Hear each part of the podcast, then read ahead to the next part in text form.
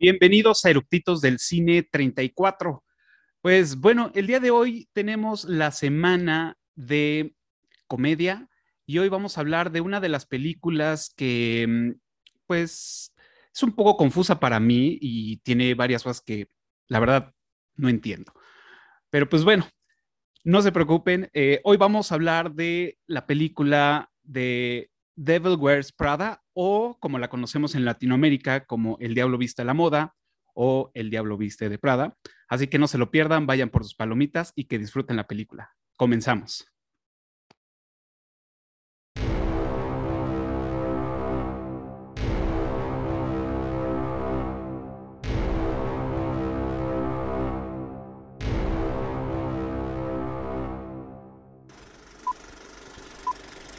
¿Ya está grabando?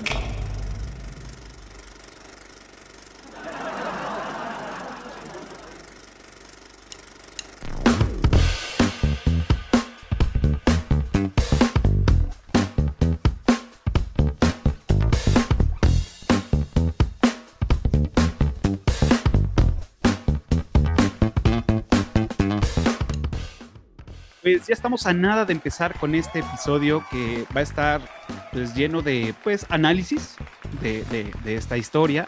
Vamos a hablar un poquito de, de la moda que se, se presentó ahí en, en, la película. Y pues bueno, primero, antes que nada, vamos a, a, darles la ficha técnica de, de esta película. El director de El Diablo Viste la Moda fue David Frankel. A él lo, pone, lo podemos ubicar en la película de One Chance, de Band of Brothers, Doctor Doctor y pues también estuvo metido en varias series. Como guionista, esta película está basada en la novela de Lauren Winsberg y como compositor estuvo Teodoro Zafiro o Sa Zapiro, sí creo que sí es correcto, Zapiro. Eh, él estuvo en La increíble vida de Walter Mitty, eh, bueno, hizo toda la musicalización de esta película. Eh, también hizo la de Zoolander, la 2. La, no, no, no vi si estuvo presente en la 1, pero bueno, estuvo ahí marcado en la, en la, en la segunda. También hizo, la musical, este, también hizo la musicalización de la película de los cazafantasmas, pero esta nueva versión, cuando los, las, los protagonistas pues, son, son, son chicas, y pues bueno, entre otras más películas. Esta película fue eh, nominada este, solamente tuvo nominaciones, no, no ganó ningún Oscar, pero eh, la nominación fue por mejor actriz y por mejor vestuario, pero pues no le alcanzó para el Oscar. Esta se estrenó el 19 de junio del 2006, o sea, ya tiene también sus añitos. Y pues bueno, es una película que recordamos que nos hace reír y que pues bueno, ya uno de grande empieza a analizar otras cosas, que pues bueno, eso lo vamos a poner a la mesa.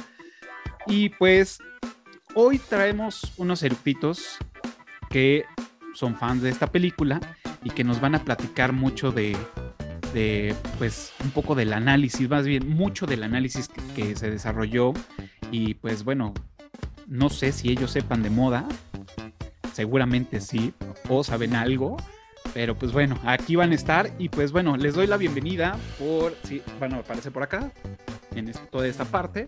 Bienvenidos, buenas noches. Hola, buenas noches. Hola, hola. Pues bueno, yo ya los conozco y pues bueno, la mayoría de los que nos están viendo ya nos conocen, pero pues mejor ustedes preséntense. Hola a todos, ¿qué tal? Soy Giselle, otra vez aquí de reincidente de los eructitos porque me encanta, es mi, es mi, no, no existe gusto, gusto, culposo, esto es gusto maravilloso, estar hablando con mis amigos de cine. Este, gracias por invitarme, Cafi, y saludos a todos los eructitos. Perfecto, gracias, Hola. bienvenida.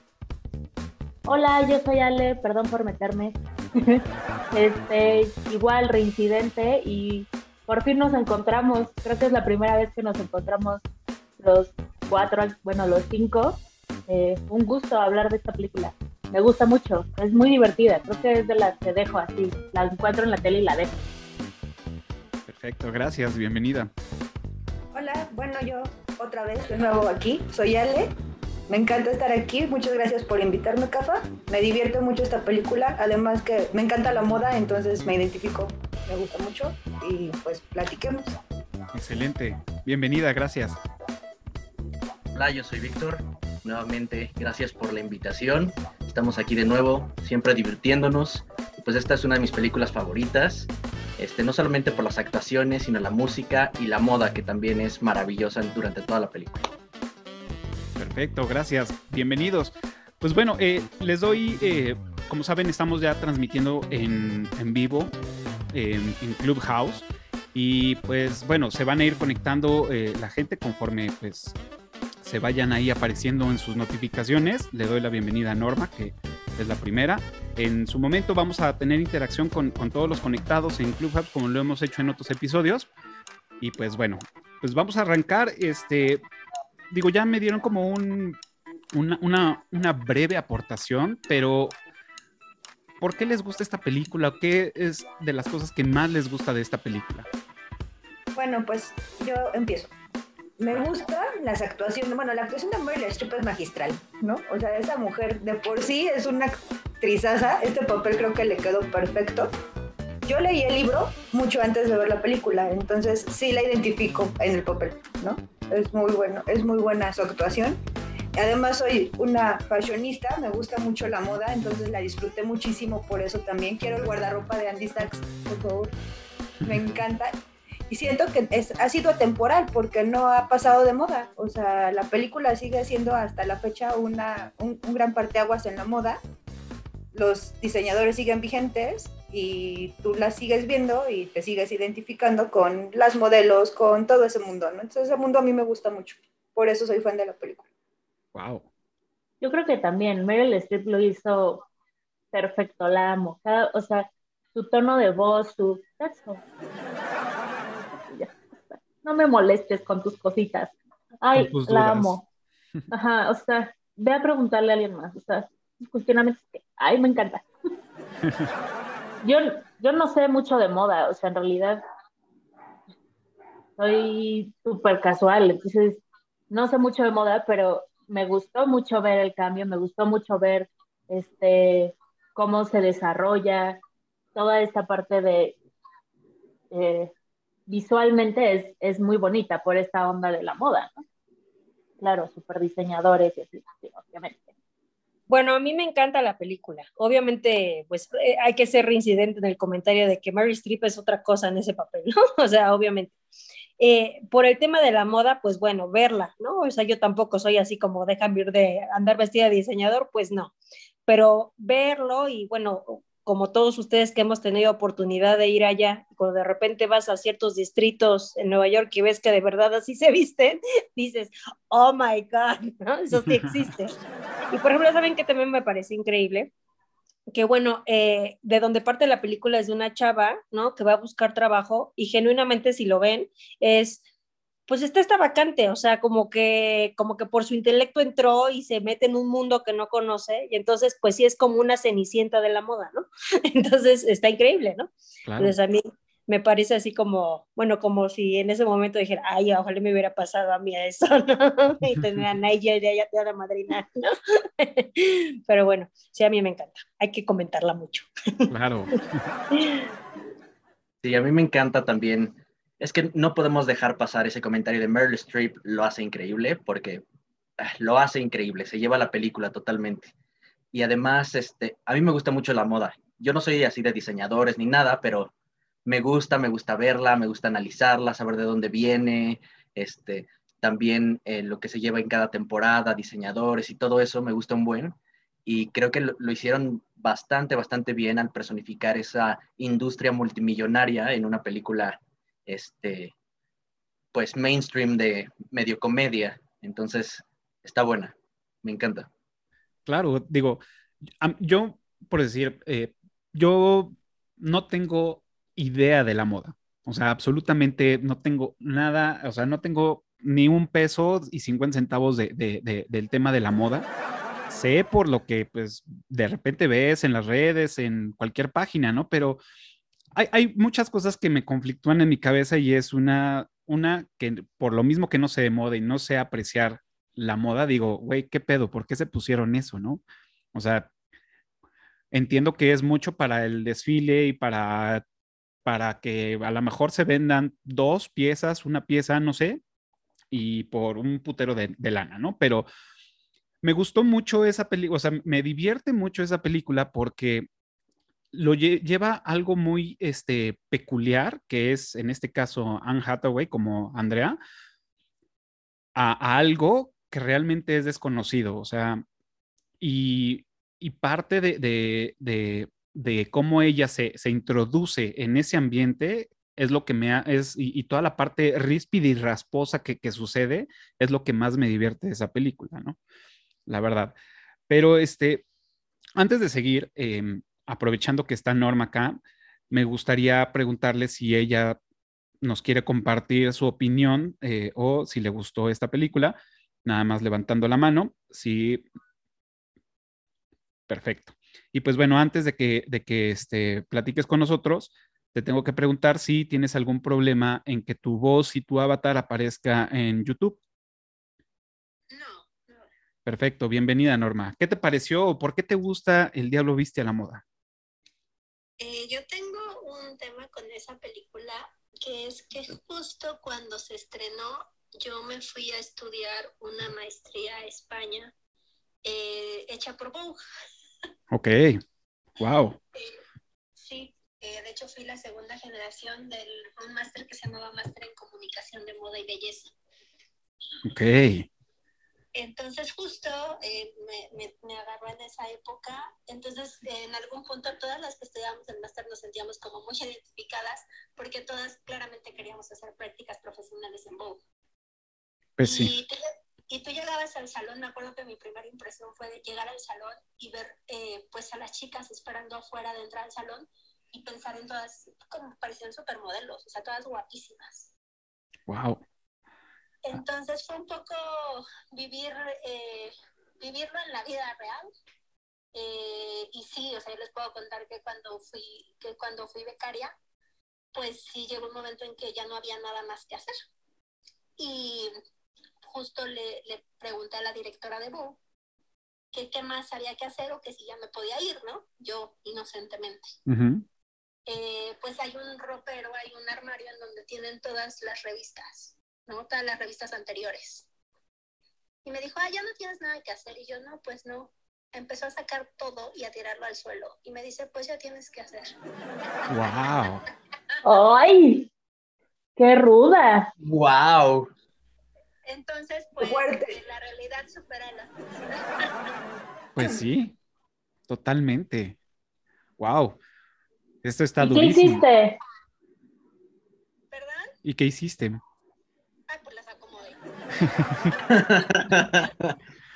claro. O sea, e, es que siempre el rollo de Poe y estar en, en Condenast, en cualquier publicación de Condenast, eh, pues al ser publicaciones tan exitosas y realmente es como un un wannabe, o sea, todas, todas queríamos estar ahí, ¿no? Y era una competencia fuerte, así como lo ven, era una competencia así fuerte. Entonces, al final, pues haces lo que tengas que hacer. Y, y por eso es, es, eh, muchas veces la gente pues cree que es un poco exagerado lo que, lo que se plasma en la película, pero no. Y yo recuerdo a las niñas eh, comiendo en el baño, porque les daba pena comer. Wow. como, como, este personaje de la chica, de la... De, la sí, de Emily. Emily, pues yo recuerdo a las chicas comiendo en el baño. O sea, era, muy, era, una, era un ambiente fuerte. ¡Wow! ¡Qué duro! Eso sí está muy cabrón. ¿Y te regalaban ropa y cosas así que no querían? No, porque eso ya se lo queda al estilista. Nosotras éramos, eh, pues, eh, becarias, ¿no? Felicidades. Felicidades, qué cabrón, ¿eh? Sí, pues ahí me hice mucho de temple, porque sí había veces en que me hacían, o sea, repetir las cosas y repetir las cosas y repetir las cosas mil veces. A veces yo ya tenía ganas de llorar, de que ya, de que ya no sabía qué más. Y me decían, no, le falta, le falta, le falta. Y yo ya quería llorar, pero creo que eso me forjó mucho carácter laboral. Claro. Eh, sí se me hizo como la piel gruesa, pero pues esa era como, como mi aportación a, a la historia del diablo viste la moda. Muy bien, qué padre. Oye, pues muchas gracias, Norma, por, compartir tu historia. Digo, vamos a estar este, todavía hablando más. Si quieres este, en, más adelante platicar con nosotros alguna otra historia o, algún comentario sobre la película, adelante. Te voy a bajar eh, eh, como audiencia para que cuando interactuemos otra vez con los conectados, pues bueno, sepamos que tienes algo que aportarnos, ¿va? Claro que sí. Muchas gracias. Wow, ¿cómo, cómo vieron esta historia, no? Qué loquísimo. Fuerte, ¿no?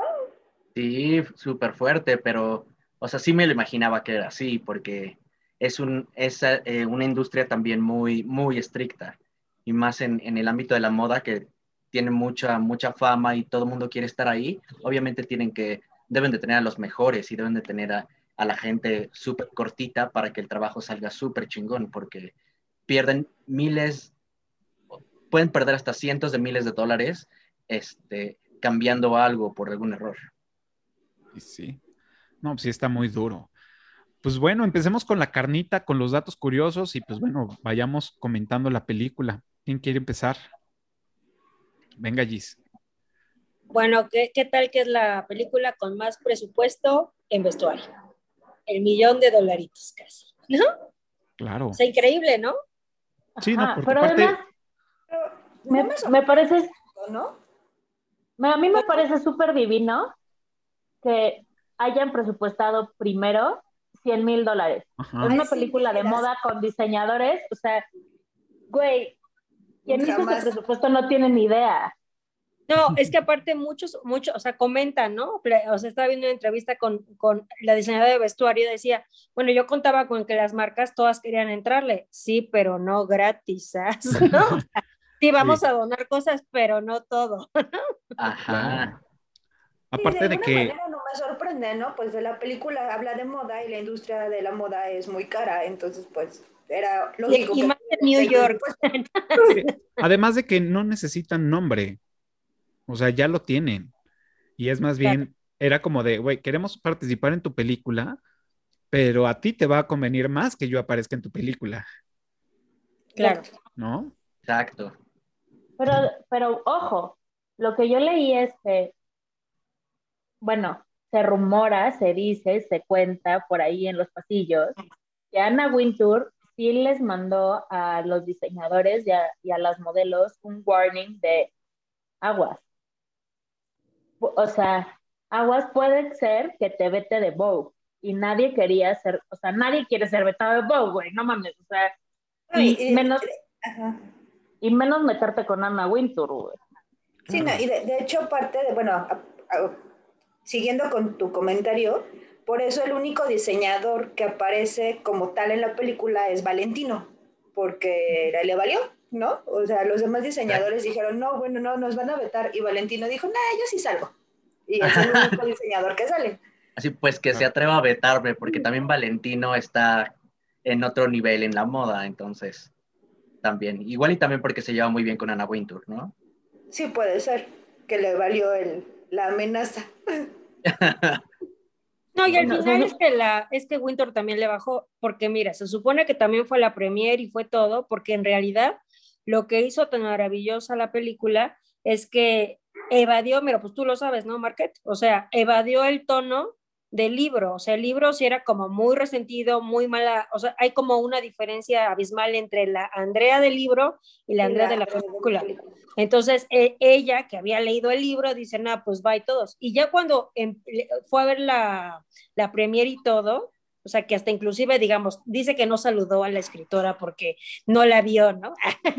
Pero bueno, Claro. o sea, en realidad, pues la pinta como chingona, ¿no? Y aparte estuvo muy bien porque, bueno, hay- inclusive hay una entrevista que yo también vi que sale Mary Streep platicando con Wintour. Entonces, al final ella le dice, oye, pues, o sea, me doy cuenta que no soy yo porque pues sí lo hiciste muy bien, ¿no? O sea, yo no soy así, ¿no? Tan chingona. Claro. Sí. Güey, y es que realmente el, el personaje, digo, empezando por, por Anne Hathaway, ¿no? O sea, sí, digo, yo en ese entonces, eh, cuando la, de las primeras veces que yo, antes de, esta, de estas películas y de Batman y de las nuevas que he visto de Anne Hathaway, solamente la ubicaba por dos películas, una por El Diablo Vista a la Moda y por El Diablo de la Princesita. Sí. Eran las únicas dos películas que yo la ubicaba. Entonces, en ambas películas, pues le hacen un cambio de look, ¿no? O sea, viene de ser una piltrafa a pues algo ya más, más cabrón, ¿no? Entonces, sí entiendo que hay que, hay que maximizar es- esa, esa parte, ¿no? Decir, güey, te tienes que ver mal entrando a un mundo que es totalmente diferente a lo que tú vives, ¿no? Y, la recordamos en el Día de la Princesita con sus chinos esos indomables, este, su, su, su, este, ¿cómo se llama? Su copete, su copete de Betty la Fea, lentes, o sea, todo eso, ¿no? Y ya después, pues, wow, ¿no? Dice, ah, conoció el peine y le, le alacearon el pelo, ¿no?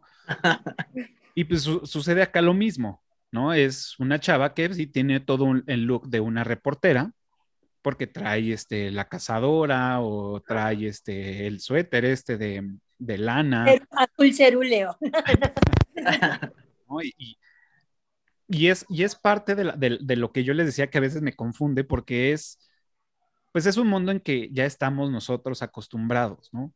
Y cuando te abren la puerta a algo desconocido, que necesariamente a veces por convicción dices, no quiero encajar porque no es mi estilo y es esta la transformación que ella hace porque tiene una, un objetivo de estar un año, ¿no? Y que al estar un año ahí le va a abrir las puertas para donde sea. Entonces, no sé ustedes ahí cómo, cómo vean esa transición de, de haber como dejado atrás o guardado en el baúl lo que ella representaba como, como individuo hasta antes de entrar a, pues ahí a Runway, a la revista. Es que, es que yo creo que eso es lo, lo, valioso de la, o sea, bueno, ya comentaremos más, pero eso es lo, a mí lo que me parece o sea, valioso de la Andy. En comparación, la de la película contra la del libro, ¿eh? La de la película, que es chingón. O sea, ella va y dice, ay, es que es vicious, es mala conmigo, me trata mal. ¿Y qué le dice el otro? Ay, pobrecita, ¿qué quieres que te diga? No, güey, no te estás esforzando. O sea, una, eres muy inteligente, quieres hacer tu trabajo, pero no estás haciendo tu trabajo. Porque este trabajo, o sea, implica el paso en donde te tienes que ver bien porque ese es el trabajo. O sea, no es que estés en una cueva, ni seas una minera y una química con gogles, o sea, estás, pues claro, o sea, imagínate, eres su segunda asistente, ergo la vas a acompañar a todos lados. ¿Cómo va a ser con, o sea, ya esa faldita si es, o sea, dices, es de los 80s, pero 80s, pero malos, O sea, ya ni yo. La falda de su abuela. Y miren que hice cosas fosforescentes y chiclosas. Pero pienso que esa misma falda, con otros accesorios y con otra cosa, puede funcionar. Nada más que no sabe, en ese momento ella no sabe cómo. Esa misma falda con otras cosas hubiera estado bien pero pues nomás, o sea, decidió con mallas negras, con unos zapatos de, o sea, como ortopédicos, ¿no? Sí. y el suéter azul, ese que le queda gigante, o sea, no. No, no, es, y aparte ese suéter, ya que dices, no, o sea, ese es de los que ya tiras porque están estirados, ¿cómo le dices plumpy suéter, no? Sí, porque, este, bueno, también para el vestuario del inicio, pues, este, no solamente en Hathaway era talla 6 al inicio de la película, o sea, la actriz también era talla 6 al inicio de la película. y además, la ropa que le ponían al inicio era una talla más grande para que se vea, para que se viera mal. Porque esa misma ropa, como dice Ale, con los accesorios correctos y todo eso, le habría quedado bien. También la talla correcta habría ayudado a poder estilizar este, el cuerpo o, por lo menos eh, cómo se veía y las combinaciones también. Y que de ahí viene un dato curioso, ¿no? Que es eh, que le habían dicho, oye, bueno, pues para este papel tienes que subir 6 kilos, porque pues tienes que pues, hacer este, este, este papel que no eres una modelo, vamos, ¿no? Entonces tienes que subir esos 6 kilos. Pues cuando ya llega a este tema, pues la, la modista le dice, no, güey, los vas a tener que perder porque no vas a caber.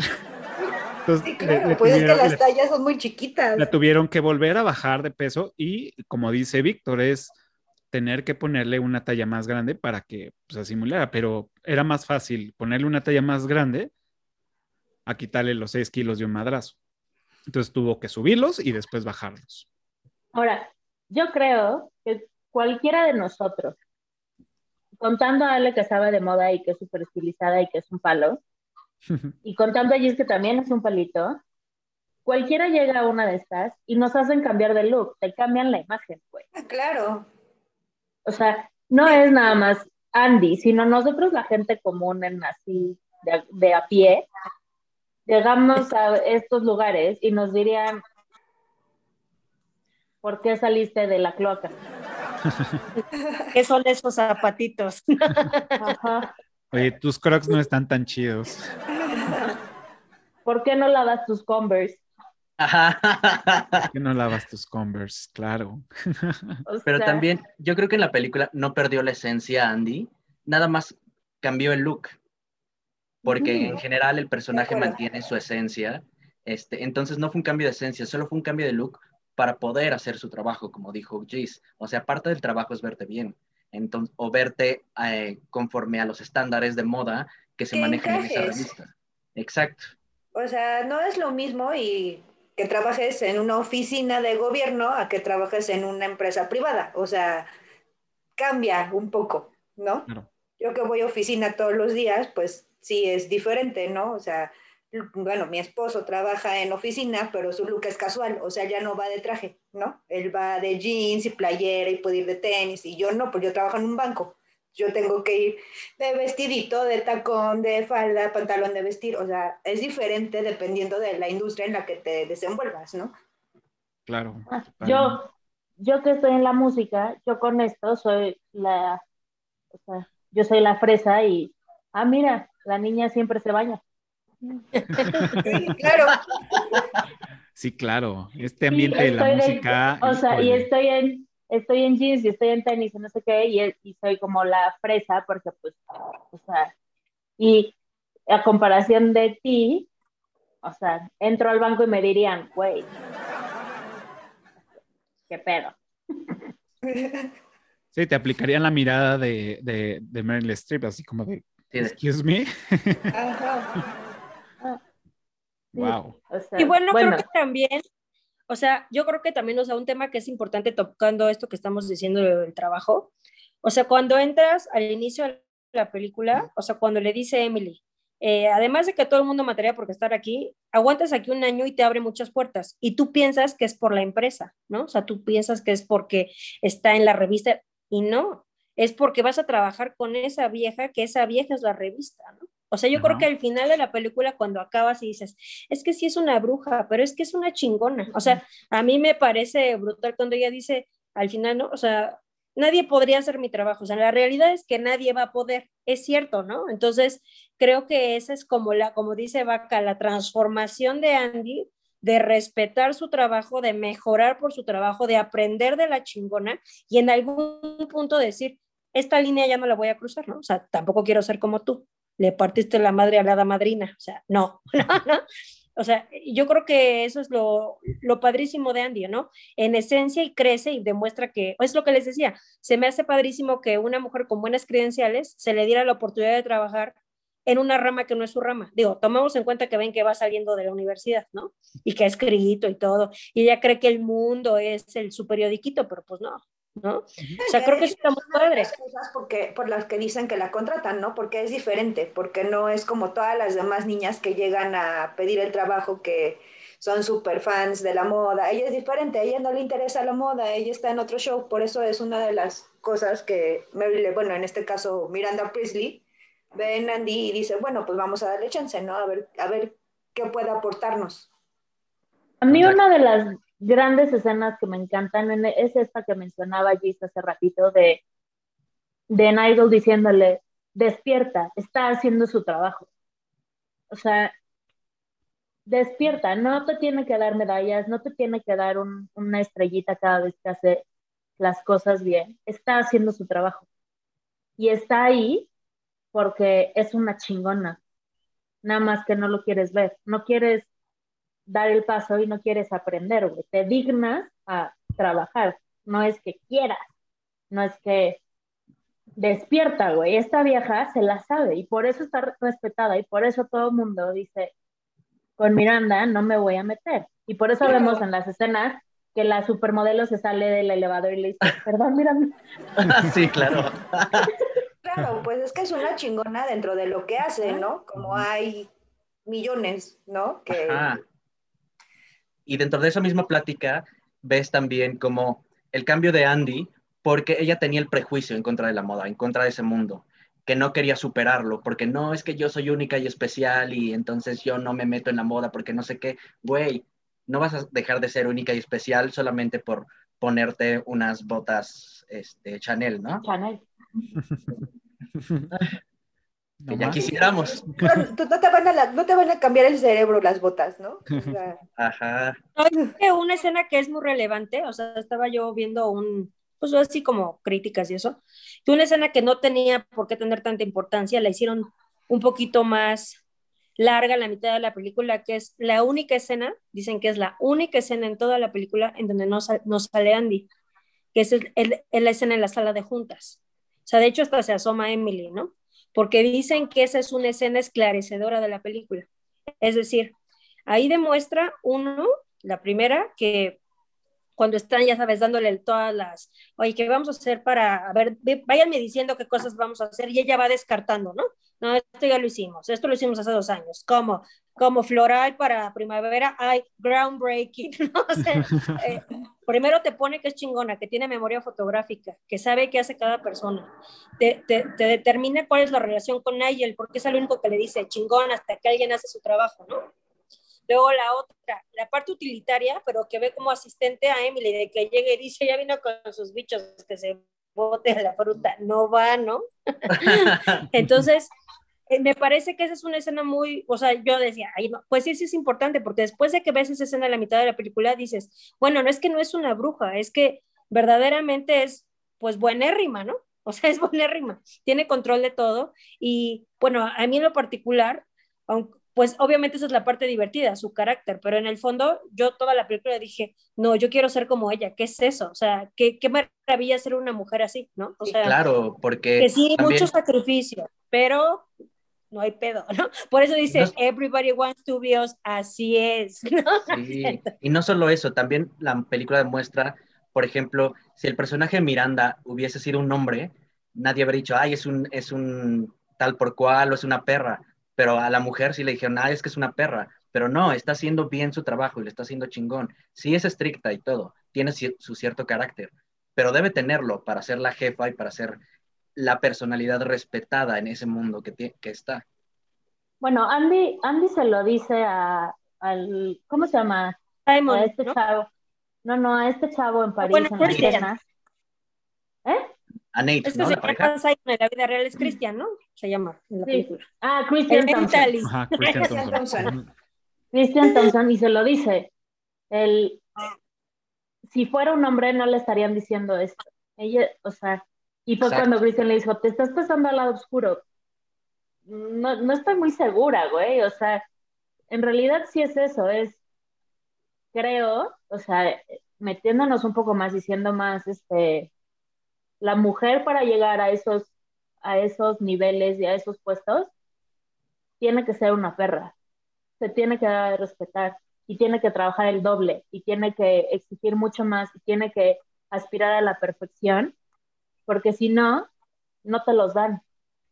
Aunque creamos que la brecha y no sé qué ya está, no es cierto. Una mujer Pues esta ya lo dice. más. Cuando se, ya se entera que le dice, vamos a organizar las mesas porque no ver mi esposo que me está pidiendo, que empieza a decir, otra decepción. ¿Qué va a decir la prensa de mí? La bruja, la mujer de hielo, la desgraciada, pues sí, o sea, hasta ella lo sabe, ¿no?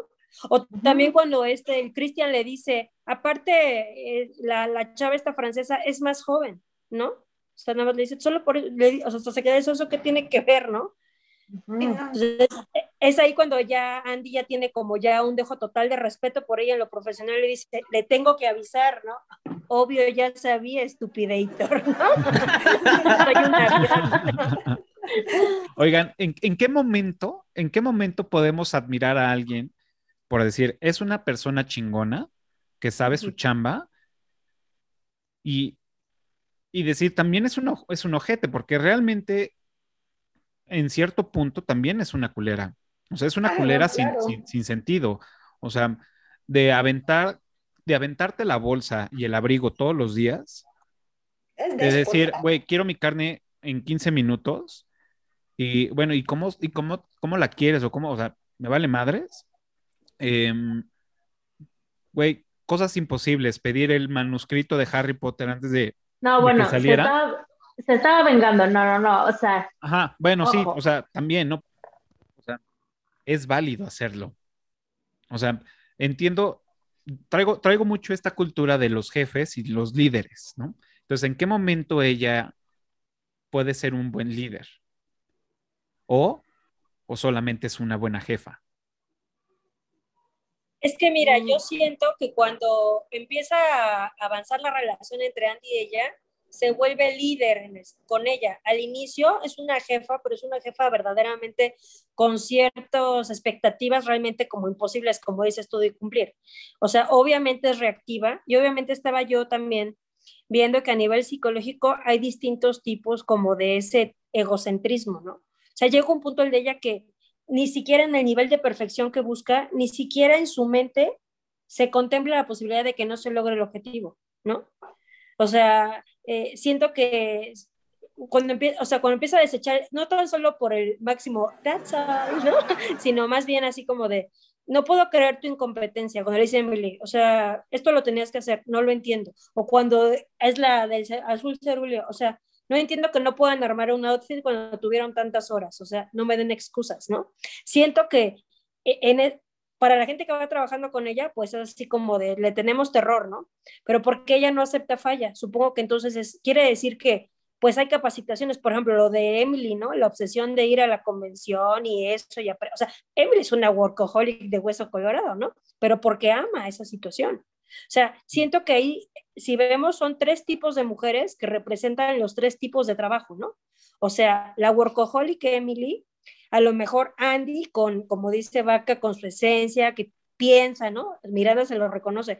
Oye, mira, me recuerdas mucho a mí porque tú piensas, te anticipas, ves las necesidades, te gira la piedra, porque Emily no piensa, es un robot que no piensa. Y ella, que pues tiene el poder y lo usa pues para el bien y el mal, y como dice Ale Carrera, o sea, la realidad es que ella también, muchas actitudes que tiene déspotas y perronas, es porque es mujer, porque nada más le están fregando, hasta su jefe, ¿no? O sea, el, dueño de la revista dice, ¿ahora qué? ¿Ahora esto cuánto me va a costar? Dice, oye, güey, si mantengo la revista, ¿no?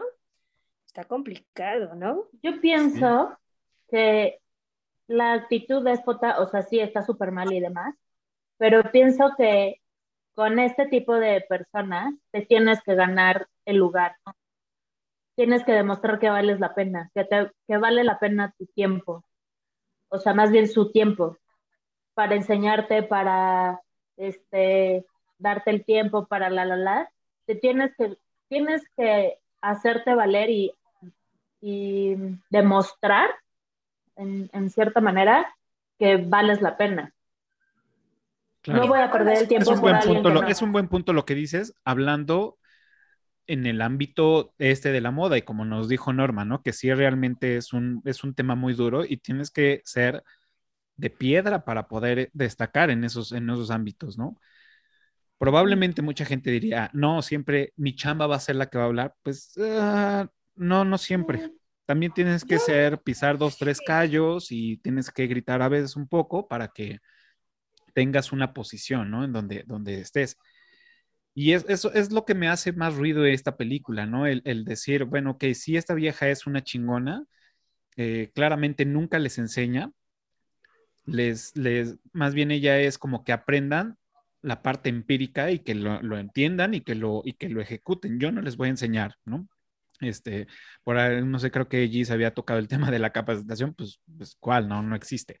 Este, pero creo, pero creo que sí al principio que la vi fue como de chale, ¿no? Porque yo traigo otra cultura y digo, ah, pero ahorita con todos los argumentos que ustedes dan y que todo, se las compro. O sea, digo, sí, efectivamente, uno tiene que ser en ocasiones muy perro para, pues para ganarte un lugar, ¿no? Y en ocasiones tienes que ser difícil. Yo les quiero platicar, pues, mi experiencia laboral ahora, así que eh, es algo no, no similar. Mi jefa no es como Miranda tan así, pero un poco, es un poco perris mi jefa, ¿no? Yo soy ingeniera y trabajo con puros abogados, o sea, yo estoy en el área legal del banco, imagínense. nada que ver, pero nada que ver. Y el lugar que tengo me lo he ganado y me lo he ganado con mi jefa a pulso, o sea, está lleno de abogados y me lo he ganado con el sudor de mi frente y con mi trabajo y, y mi jefa, a mí, ahorita mi jefa está operada, un saludo a mi jefa si es que algún día ve esto, la acaban de operar y me encargó a mí el área. Y yo no soy abogada. O sea, antes de irse habló conmigo y me dijo, Ale, te encargo por favor que los estés correteando, Ale, te encargo por favor que cheques esto, que cheques aquello, así de, pero yo no soy abogada, o sea, y ella, y la verdad es que ella me ha enseñado mucho, mucho, mucho, mucho, mucho, y yo he tenido las ganas de aprender también, ¿no? Cuando me surge es alguna duda es de, oye, oye, Pati, ¿cómo hago esto? Oye, Pati, ¿cómo hago aquello? Oye, es que no lo entendí, y ella se ha dado el tiempo de explicarme, pero porque yo he tenido la iniciativa de preguntarle, ¿no? Y tengo otros compañeros que pues son abogados y pues trabajan, ¿no? Y entonces no preguntan y entonces ella se enoja porque se equivocaron y pues yo prefiero mejor preguntar antes de cagarla, ¿no? Claro. Pues yo no soy Ahora- abogada al final del día. Y es algo similar porque mi jefa es, él tiene un carácter fuerte, la verdad es que sí tiene su carácter fuerte, pero como bien, de- como bien hemos mencionado, es pues también por ser mujer tiene que tener ese carácter, porque si no, no le respetan, ¿no? Se la comen, Sí, exacto. Exacto. se la comen. O sea, ahora, tengo, o sea, ¿cuán- ¿cuándo en su ranga vida han visto que el director general se ponga a entrenar a alguien? Perdón, no Jamás. pasa. En la vida real, en ninguna industria, en, perdón, no pasa. Para eso, o sea, voy a sonar y yo soy minion. Para eso hay minions que van a entrenar, que van a hacer, que así. Y es, no lo voy a hacer, no tengo tiempo. Tengo millones de otras cosas que hacer. Miranda no lo iba a hacer. Desafortunadamente vemos que tampoco Emily, o sea, llega el primer día de trabajo y ya quieren que sepa qué es quién y cómo llamar y los teléfonos de todos. O sea, es mamón, güey, tampoco te pases. Claro, y es el mismo reflejo, ¿no? Que Emily quiere ser como Miranda, ¿no? Y, y, y en un punto actúa como ella cuando está con, con, con Andy. Sí, no, y, y creo que aquí entra eh, un personaje muy importante que no hemos mencionado, no hemos mencionado mucho, que es Nigel, ¿no? Ujú. Porque Claro. finalmente quien ayuda a Andy a llevarse bien con Miranda y la va como coachando y qué es lo, las necesidades, es precisamente él, ¿no? Y siento que él es un personaje muy importante dentro de la película, porque es el que termina enseñándole a Andy cómo, cómo le gustan las cosas a Miranda, ¿no? Y ayudándole también para el cambio de look, para verse bien, cuáles son las estrategias que debe usar en ese, en ese trabajo. Entonces eso también está A chingón. Y es el, 46. lo que dijimos, es el que le da la plática, así de, güey, pues es que no estás haciendo tu chamba, te El estás curso de dignando a trabajar y no estás trabajando. Ahora, un dato curioso es que Sandy Tucci, que me parece que lo hace maravillosamente Maravilloso. bien, o sea, maravillosamente bien, fue casteado, o sea, su contrato se firmó tres días antes de iniciar la filmación. Claro. Y me parece que lo hizo totalmente Increíble. increíble. O sea, De hecho, yo Sí. siento que Stanley Tucci es uno de los actores más poco valorados en la industria de Hollywood, porque es un, Es un gran actor. Es, Es un, un gran actorazo. actor. Estoy tratando de Sí, ubicar, o sea, sé que existe, o sea, digo, sé que existe en el mundo y, que, y sé que lo he visto en otras películas, pero no recuerdo en cuáles. En las de Hunger Games, en la de Ah, Julie, claro, El sueño de una noche de por verano. supuesto. Sueño de una noche de verano, Julie y Julia, también con Meryl Streep, es el esposo. Y ha Claro. salido en un buen de películas, un buen. Claro, claro. Ya, ya, ya. Sí, creo que sí Oh. le. Sí es, sí es, o sea, sí no ha sido bien valorado. Y en todas lo hace maravilloso. También es un Sí. actorazo. Claro. Y se casó con la hermana de Emily Blunt, Sí, tres años después. Y son cuñaditos. Wow. Él ha declarado que le cambió la vida porque catapultó su carrera y porque encontró nueva esposa.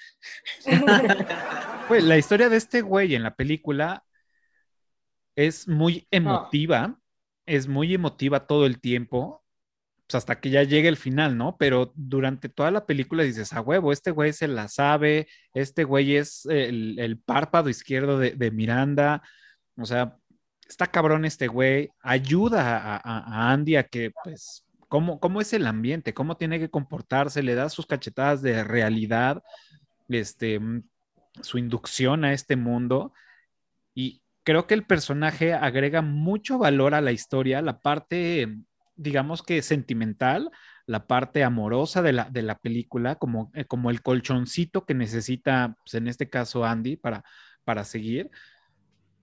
Y al final, pues bueno, o sea, sí es, sí es una historia súper dura de este güey. O sea, se lo lleva a la chingada, básicamente, ¿no?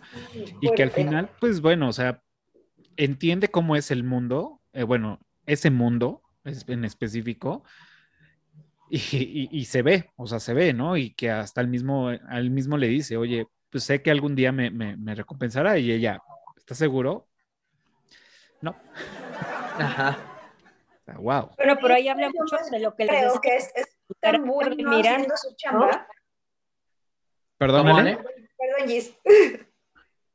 No, no, o sea, digo que ahí habla mucho de, de lo que les decía, de que Miranda genuinamente eh, pues sí, tomó todas las decisiones en su vida porque su vida es la revista, ¿no? Entonces, ella dice, la revista lo resentiría, si entra esta francesa, va y se va a ir al carajo mi revista, no lo voy a permitir, o sea, total, ya me voy a divorciar, y pues sí, la pagó con Nigel.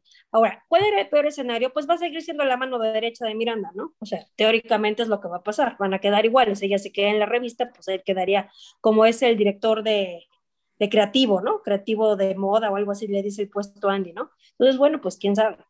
Eh, yo, siento, eso sí les quería mencionar, que yo creo que una cosa que es muy relevante también de Nigel es que yo tengo una duda.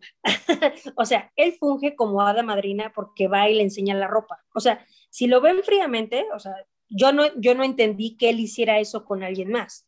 O sea, básicamente le resuelve el mundo de la moda. O sea, y vemos cuando ya Andy manda la fregada todo, que por eso le dice, le dice a Emily, te regalo mi ropa, porque básicamente él le regalaba la ropa a ella, ¿no? Pues ella no tenía pues para ganar, pues es su primer sueldo, o sea, no creo que se fuera a comprar las Chanel Boots, ¿no? Sí, claro. Entonces digo, o sea, básicamente él, pues sí es como su super cuate, soda madrina, o sea, le cae bien, la respeta, o sea, ve algo más, porque así como que para que dijera, déjame, te doy el vestuario de los sueños de cualquier mujer, pues está muy padre. O sea, siento que, como dice Cafa, es el colchón de la película. Porque lo increíble de esta película, yo creo que también es groundbreaking, ¿no? Es que es una película que es comedia, que tiene un atisbo de, de, de, un poco de amor, pero no gira en torno a ninguna historia de amor, sino la historia de amor es la mujer de inicios del 2000 que quiere ser chingón en su trabajo, ¿no? Yo creo que eso está padrísimo de la película, o sea, y, pues por eso me parece que es de culto, o sea, es mujeres luchonas, moda, comedia, Meryl Streep, o sea, pues por eso es increíble, ¿no? A mí me parece súper relevante que todos aquí coincidimos en que Nigel fue el colchón y la base para que Andy pueda hacer su chamba. Y entonces vemos que sus amigos son unos hijos de puta. Todos. Y su novio es un hijo de puta. Mate, es el otro diablo o el verdadero diablo. Ellos son los verdaderos villanos de la película. Oigan, a ver, antes, antes, de que entremos a ese, a ese, a ese este, punto pantanoso y oscuro. No es este pantanoso ni oscuro, todo el mundo lo sabemos.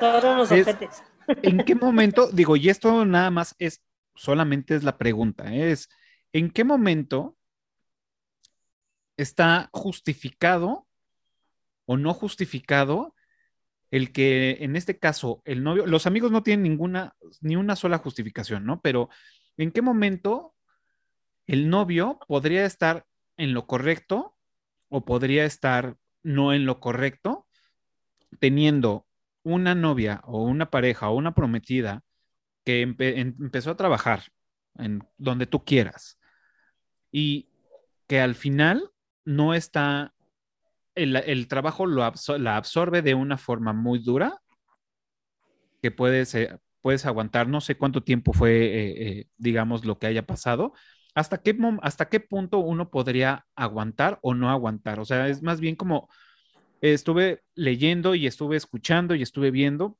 este, donde unos defendían al, al novio y otros defendían pues, la acción.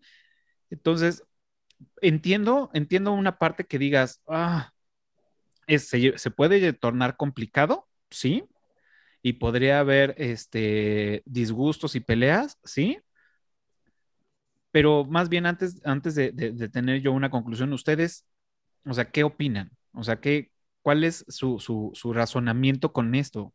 O sea, ¿por qué dicen que, que, que el novio, digo, los amigos me quedan claro, pero ¿por qué el novio es como el, eh, vamos, el villano de, esta película. Yo creo que Es Yo que es que- circunstancial. Mira, ella te platica cuando va por el trabajo, va y dice, ¿es esto? O casi casi ir a la a fútbol o a obituarios, no sé, ¿no? O sea, no la apoya. Dos, viven juntos, no le sobra, ¿no? Yo creo que, o sea, en primera, ¿no? Supone que son un equipo, viven juntos. O sea, un güey de 20, ¿qué? 5, 6, 7 años, haciéndola de pedo porque es que no llegaste a partirme el pastel. Yo pienso que aquí la verdadera cosa es que el güey era un güey de como muy pinche poca autoestima, que tampoco tenía un buen trabajo, que era un resentido, y yo creo que él empezó a joderla más, porque él, cuando la había jodida que se quejaba de Miranda, decía, ay, bueno, pobrecita, bueno, pues está en chinga, entonces la apoyo, pero cuando vio que ella cambió, que lo vio como un buen trabajo, una plataforma, y que empezó a disfrutar su trabajo, y él dejó de sentirse como la prioridad, se compor- comportó como si fuera un peor que un adolescente. ¿No? O sea, para mí sí se me Ahora. una basura de güey. Perdón, ¿No? perdón. Digo, no recuerdo, probablemente sí, pero no recuerdo que le haya reclamado. O sea, le dijo, o sea, sí tenía jeta, porque sí tenía jeta, pero creo que en ningún momento le reclamó. O sea, en creo hasta donde yo recuerdo, hasta que ya hay una discusión, creo que en ningún momento él le reclama nada. Sí hay escenas de tensión de decir puta, güey, o sea, pero creo, pues claro. Entonces, aquí me lleva a pensar dos cosas. Digo, no estoy diciendo que esté a favor, sim- simplemente estoy no. poniendo lo, lo que está, lo que estoy viendo en la película. Y es, en, en ningún momento pasa el, ok, le voy a marcar a este güey, le voy a decir, güey, no voy a llegar. O un mensaje de, güey, neta, no lo voy a lograr, no sé a qué voy a llegar, no voy a ir, sorry. O sea, creo que es el de, la, la, la película juega con estas escenas para que los espectadores tomen un bando, que al final, pues bueno, pues te vas del bando de, de, Andy, ¿no? Por, pues por muchas lógicas. Pero yo no recuerdo en ningún momento que sin una previa eh, in, este, discusión, este güey le, le, le, diga como, güey, no mames, te estuve esperando para partirme, eres una culera, adiós. O, este... Pero creo que también está sobreentendido algo, Cafa, porque mira, ella pareciera que en todas las escenas donde él ya llega tarde o algo, lo primero que hace es disculparse. Si él en alguna escena hubiera dicho, oye, es trabajo, no hay pedo, ¿eh? Nunca va a haber pedo, ah, gran hombre, ok, perfecto. No, o sea, pero nunca pasa eso. Siempre ella lo primero, ah, lo siento, y hasta baja la carita, pobrecita. Pues, güey, está trabajando y está en las ligas mayores y es un año, ya le dijo, que no esté chingando. Oigan, perdón, los voy a interrumpir. Este, Norma quiere, quiere aportar algo y ya de, nos seguimos descosiendo. A ver. Venga, Norma. ¿Qué opinas de esto? Era el pobre novio. eh, bueno, mi opinión es que justo eh, este discurso cambió, ¿no? Un poco, como que antes cuando salió la película todo el mundo estaba como a favor del novio y después pasaron cosas y ya la gente dice, no, pues el verdadero villano era el novio, ¿no? Y entonces sal salió incluso en redes sociales todo un, un este, una discusión. Eh, yo creo que lo, porque lo vemos de lejitos, pero creo que todos, eh, si notáramos un cambio así en nuestra pareja, nos pondríamos super punks. Por o sea. Yo creo que porque, porque lo, o sea, lo estamos viendo como por fuera y sí en la onda como de no, ella tiene derecho a hacer lo que quiera y si quiere pues no llega, pues sí, pero creo que es la, a, a este chavo le cambiaron la, a la Andy. O sea, ella, él tenía una novia con cierta rutina, con cierto tipo de trabajo y de repente pues resulta que pues que ya no está en las condiciones en las que él pensaba, ¿no? O sea, yo creo que es como cuando te casas con un piloto, no sabes a lo que vas. Y, y, estás como condicionado a que pues, nunca va a estar. Pero creo que en este punto él no esperaba eso, no era la dinámica de pareja que ellos tenían. Y cuando ya cambió esta dinámica, pues no le, no le gustó y pues también se vale, ¿no? Es mi punto de vista. Va. Gracias, Norma. Pues digo, o sea, creo que, creo que hay muchos temas, o sea, obviamente está encaminada para algo, pero creo que, o sea, sí faltaría como mucho background, ¿no? De tuvieron esta plática, este, se mandaron mensajes de, oye, voy a llegar, oye, güey, ya te había avisado que no iba a llegar, o sea, yo, yo solamente lo pongo ahí porque es, creo que se podrían sacar más, pero bueno, ¿quién, quién seguía? Ver, yo, este, Bueno, yo creo que ahí es, este, como lo comentaban, este, la inseguridad de este güey al ver que está cambiando las cosas. No, tal vez esperaba que la relación nunca cambiara y él siempre fuera la prioridad y que ella, a pesar de estar chingándose en la chamba, este, él siguiera siendo la prioridad y no importaba qué. O sea, tampoco está bien porque está, no la está apoyando. Ve que la chamba de ella es súper absorbente, que le está, se está matando por, por esa, ese trabajo, que ya le está gustando, que lo está disfrutando, que sabe que va a llegar lejos con esa chamba. Y el güey, ay, no, no llegaste a mi cumpleaños. Güey, no mames. Porque aparte, cuando llega en la noche, ella llega con un pastelito, oye, perdóname por no haber llegado, estaba trabajando. Un pingüino.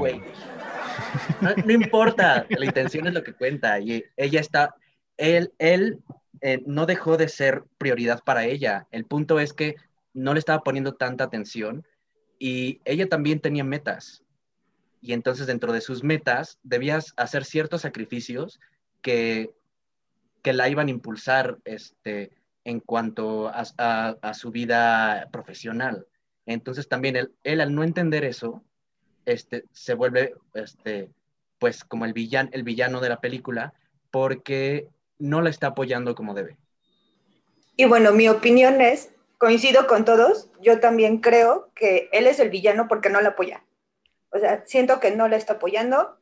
Aparte de que le está gustando su trabajo, como bien dijo Vaca, ella lo está haciendo por un objetivo y no, su objetivo no es quedarse en Runway por siempre. Ella quiere ir a otro periódico, quiere ir a otra revista, escribir lo que le gusta y ese es el camino que ella está siguiendo para lograr el objetivo que tiene al final. Y él no lo está viendo de esa manera. O sea, él, él lo ve como no está conmigo, no me abraza, no, me, no está en mi cumpleaños, no. Y no, o sea, siento que debería apoyarla para lograr el objetivo que ella tiene, que es otro, ¿no? No quiere quedarse en Runway, ella quiere irse al New York Times, a otro periódico, a escribir.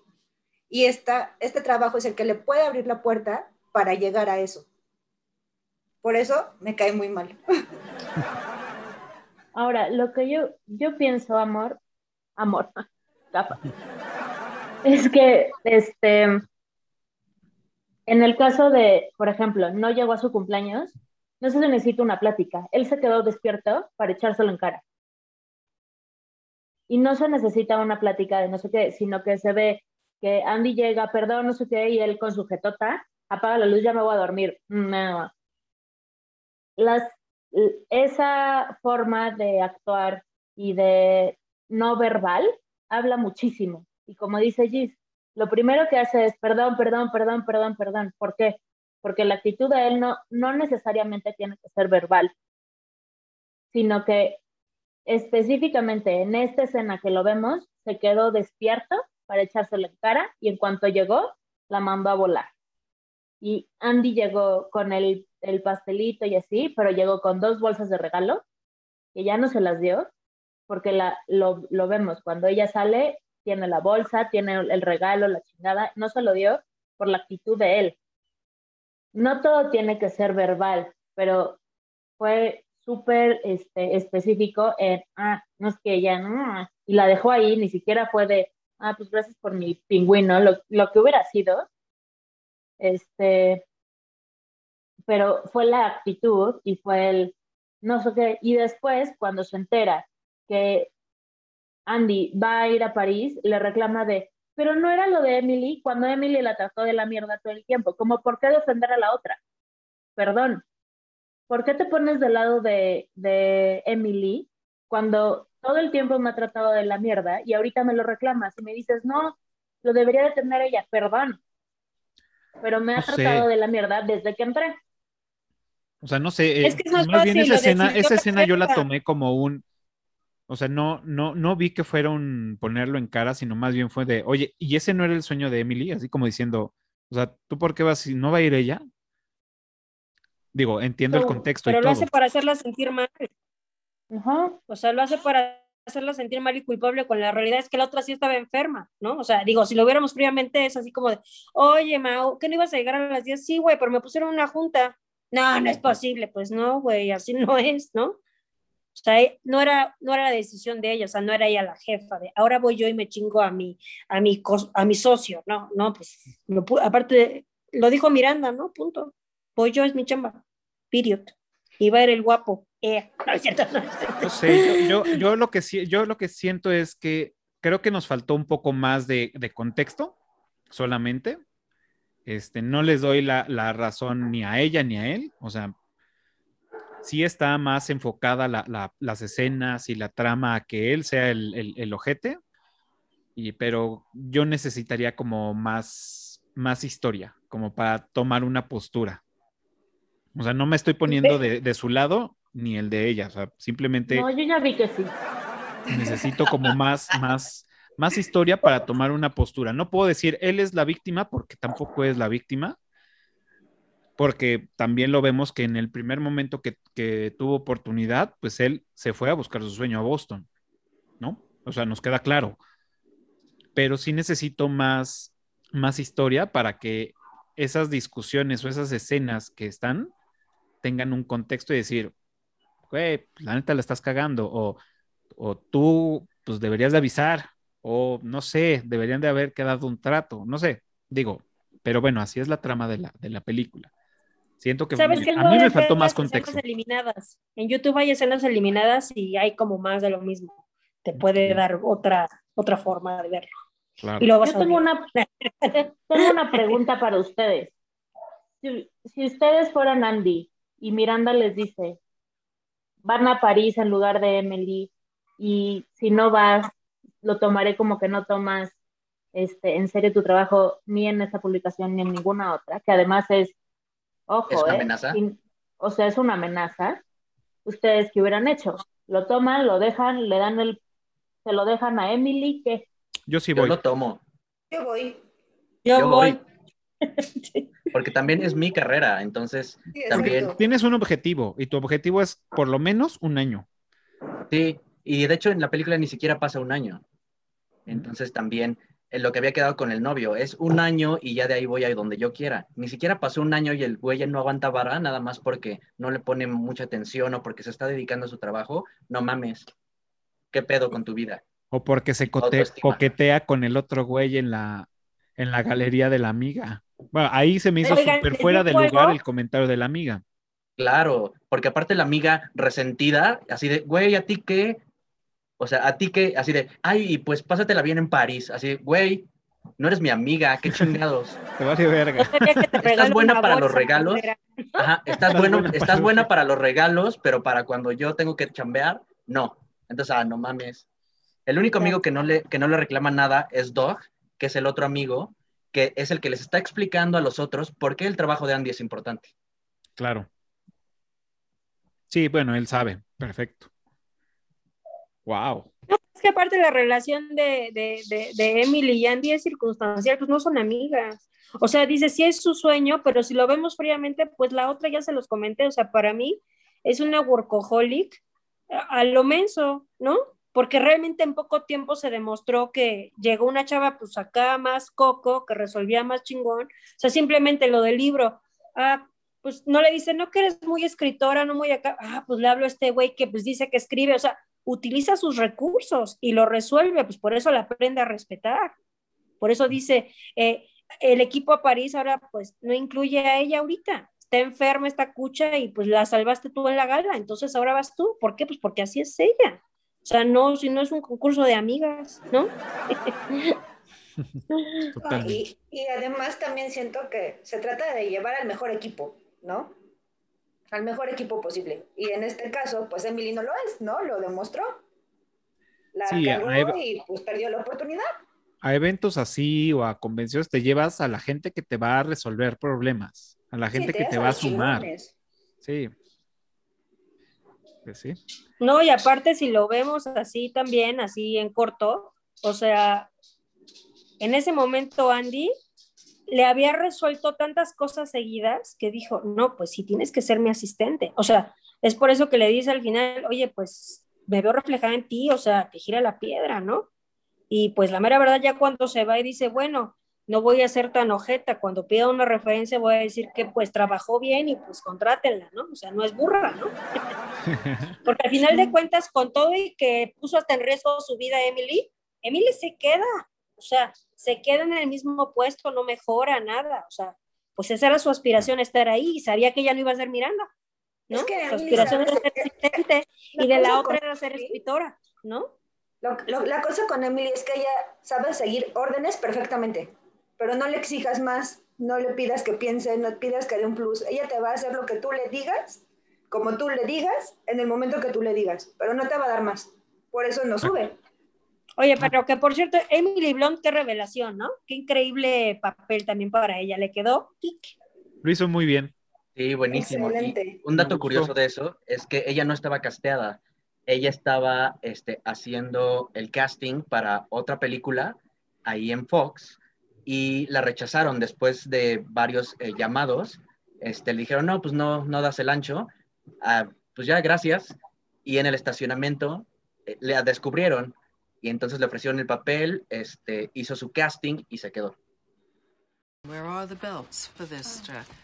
Why is no one ready? Here. It's a tough call. They're so different. Mm. Something funny? No, no, no, no, nothing's, you know, it's just that both those belts look exactly the same to me. You know, I'm still learning about this stuff and, uh... This stuff? Oh, okay. I see. You think this has nothing to do with you. You go to your closet and you select, I don't know, that lumpy blue sweater, for instance, because you're trying to tell the world that you take yourself too seriously to care about what you put on your back. But what you don't know is that that sweater is not just blue, it's not turquoise, it's not lapis, it's actually cerulean. And you're also blithely unaware of the fact that in 2002, Oscar de la Renta did a collection of cerulean gowns. And then I think it was Yves Saint Laurent, wasn't it, who showed cerulean military jackets? I think we need a jacket here. Mm. And then cerulean quickly showed up in the collections of eight different designers. And then it uh, filtered down through the department stores and then trickled on down into some tragic casual corner where you no doubt fished it out of some clearance bin. However, that blue represents millions of dollars and countless jobs. And it's sort of comical how you think that you've made a choice that exempts you from the fashion industry when in fact you're wearing a sweater that was selected for you by the people in this room from a pile of stuff. Y otro dato curioso. Hizo el casting en pants, ¿no? En pants, sí es cierto. Y le dijeron los del casting, bueno, te vas a tener que vestir mejor. Pero que decían que como ella primero tomó la decisión, o sea, ya iba a hacer el casting en, pues, con acento americano, ¿no? Y que al final dijo, no, lo voy a hacer con acento inglés, perfecto, o sea, sí, súper marcado, porque decían que, pues al menos por la, por la película, el, pues el trasfondo este de moda, iba a dar más caché, ¿no? Que se, que se viera inglesa sobre los americanos para que resaltara. Pues es inglesa. bueno, se supone que la película Miranda iba a ser inglesa y Emily iba a ser estadounidense y cambiaron para, porque pues, Emily Blunt es, es ya inglesa, ya tiene el, el acento. Y a mí me parece que quedó muy bien. Em, o sea, es la escena en la que le dice lo del cubo de queso y que se ah. ve, o sea, se ve una mirruñita, es una cosa. Claro, le estábamos viendo hasta le dije, Ale, no manches, se ve, se ve súper flaca. Corte a escena, estoy a una diarrea de conseguir. Mi peso ideal. ideal. sí. Sí, de hecho, otro dato curioso justo es que Helen Mirren estuvo considerada para el papel de Miranda Priestley, pero pues al final se lo dieron a Meryl Streep, que lo rechazó porque le querían pagar muy poquito. Entonces, al final ella tuvo como que negociar su contrato, cosa que nunca había tenido que hacer Meryl Streep en su vida.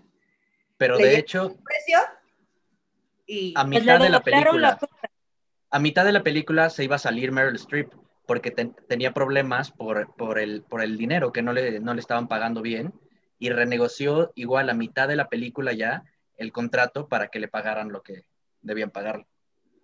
Bueno. No, le pagaron el doble.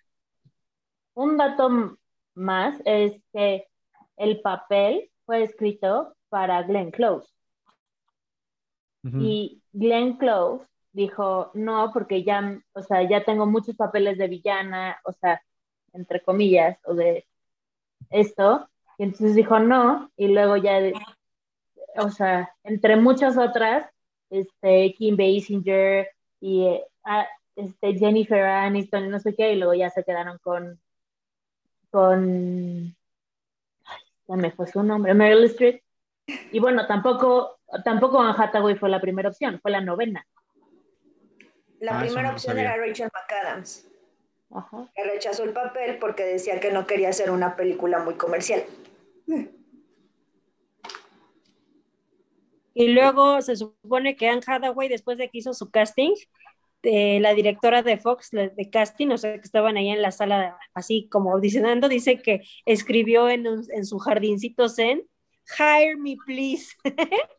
Entonces dice, no, esta, esta chica tiene estilo, ¿no? Wow, pues bueno, así, o sea, sí fue tan comercial que, pues bueno, esta película, bueno, tuvo un presupuesto de 35 millones de dólares y al final ya recaudó así a nivel mundial 326 millones de dólares. O sea, una lana. O sea, para ese tipo, para ese género de película es muchísimo dinero. Está cabrón. O sea, es que es, maravillosa, güey. O sea, lo que decía Ale al principio. Hasta ahorita la podemos ver y no pasa. O sea, el, es atemporal. Claro. Ah, había, había, eh, escuché en un podcast que todo el vestuario o la mayoría del vestuario de esta Meryl Streep, digo, entre todos esos, pues bueno, tuvo, tuvo más de 60 cambios y, o sea, bueno, estaban planeados más de 60 cambios, no sé si lo lograron o no, y que aparte la mayoría de lo que, te- que usaba abajo del abrigo o de la chamarra o de lo que fuera, era, era ropa que ella, ella traía de los años, no sé, noventas, ochentas, súper 80 vieja, y 90. súper vieja. Y de, de hecho, el, bueno, la película se llama The Devil Wears Prada. Y, y lo, lo único que sale de Prada en la película son los zapatos rojos de la primera escena que usa esta Miranda Priestley, porque todo el vestuario de Meryl Streep fue Donna Karan. Claro. Y, también la bolsa. La Ah, la bolsa, la, bolsa. primera bolsa La es bolsa Prada. Güey, que esa parte de las, Prada. De la primera, de las primeras escenas, cuando ella, con- cuando esta Andy contesta el teléfono y le dice, no, sí, yo le digo, no está ocupada, y ella con su post-it, más preocupada por el post-it, le dice, me da este otra vez su nombre y, y No, me deletrea, puede del- deletrear Gabbana. Gabbana. Ah, puede deletrear de, "Uy, hasta yo sé. y así, tan. O sea, tiene unas puntadas increíbles, la neta. O sea, me... Pero esto, por ejemplo, Los- es los- lo- ¿Cuál es su look favorito? ¿Cuál es su look favorito? Mi look favorito Un- es un- un, uno. un vestidito que usa negro con cuellito blanco, que es así como cortito. Con las perlas de Chanel, ¿no? Con- no, ajá, No. no. no, no, Cuando es un, es un vestido negro, a ver, voy a buscar la imagen. Es un vestido negro con cuellito blanco como de colegiala, chiquito. Amo ese vestido. A ver, ahorita se los busco. A mí el outfit que más me gustó fue el, el del abrigo blanco con la boina blanca. Mm. Se veía chido, o sea, se veía bien, creo. Sí, a mí de los que más me gustó fue cuando le dice que ella va a ir en lugar de Emily, que trae una eh, camisita blanca con un suéter abierto a los hombros y trae las perlas de Chanel con la, con la es, boina es- es increíble. Y también uno, cuando están haciendo el montaje, este, cuando este, en el fondo la música es Vogue de Madonna, cuando hacen el montaje de Andy caminando en Nueva York y pasan y entonces ya tiene ot- otro, otro outfit y todo, Ajá. es eh, cuando llega al edificio de la editorial, es un, un abrigo como de piel este, entre rojo y fuchsia, pero es todo un coordinado, ese es increíble. A mí el vestido valentino que usa en la gala también me encanta. Que es negro con verde, ¿no? El La- negro. La parte de arriba es negra y la falda No, no. es verde. No, el que usa en la Verde gala sí. le roba el papel, el trabajo a Emily, cuando le están soplando los nombres de las personas. Ah, ya. el, el de la gala del Met. Ya, ya, Ese ya. vestido negro de Valentino está increíble. Wow. Increíble. También el primero que saca con las botas Chanel, ese también es maravilloso. Ese es maravilloso, es el que más me gusta a mí de ella. Así como ese blazer, ay no, qué cosa tan preciosa. Ese que, que parece que con costuras blancas. Eh, sí, que es muy Ah, de, sí, de las telas que usa Chanel y Dior, este, que es de esa eh, tipo como de, como lana. ¿Sí lo ven? Ah, Ah, sí, ese claro. Amo ese vestido, me encanta. Lo quiero. Oigan, ¿y qué tal Stanley Tucci todo el tiempo vestido precioso con texturas, no? Claro. Ah, sí, claro. Ay, no, no, a mí se me hace precioso.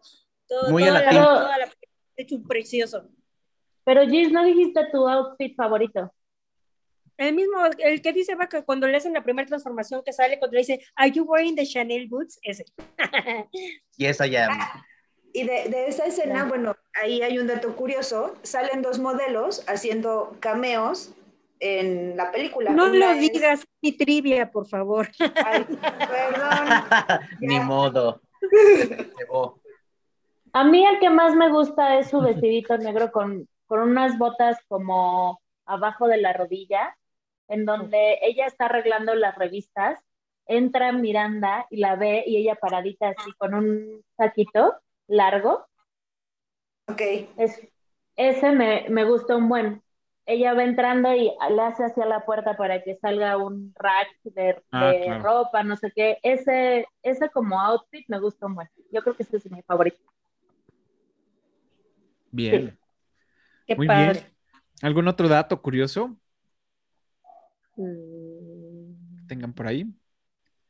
La, la frase que dice, que, que ya mencionó Gis de todas quieren ser nosotras, la cambió Meryl en el, en el, en la lectura del guion porque le pareció, o sea, el- la línea original es todo mundo quiere ser yo. ¿no? Como yo. Y entonces, como yo, y entonces le pareció que era demasiado y que ya la trama daba para que se entendiera que era nosotros y, se, y ella lo cambió y se quedó porque tenía más sentido. ¿no? Claro.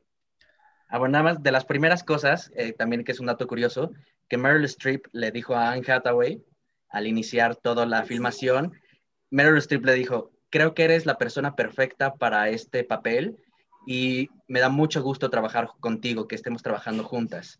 Y después le dijo, es lo último lindo que yo te voy a decir. Y fue lo último lindo que le dijo, porque se metió en el papel y ya no le volvió a decir algo lindo. Claro, y De la hecho, otra, no le volvió a dirigir la palabra.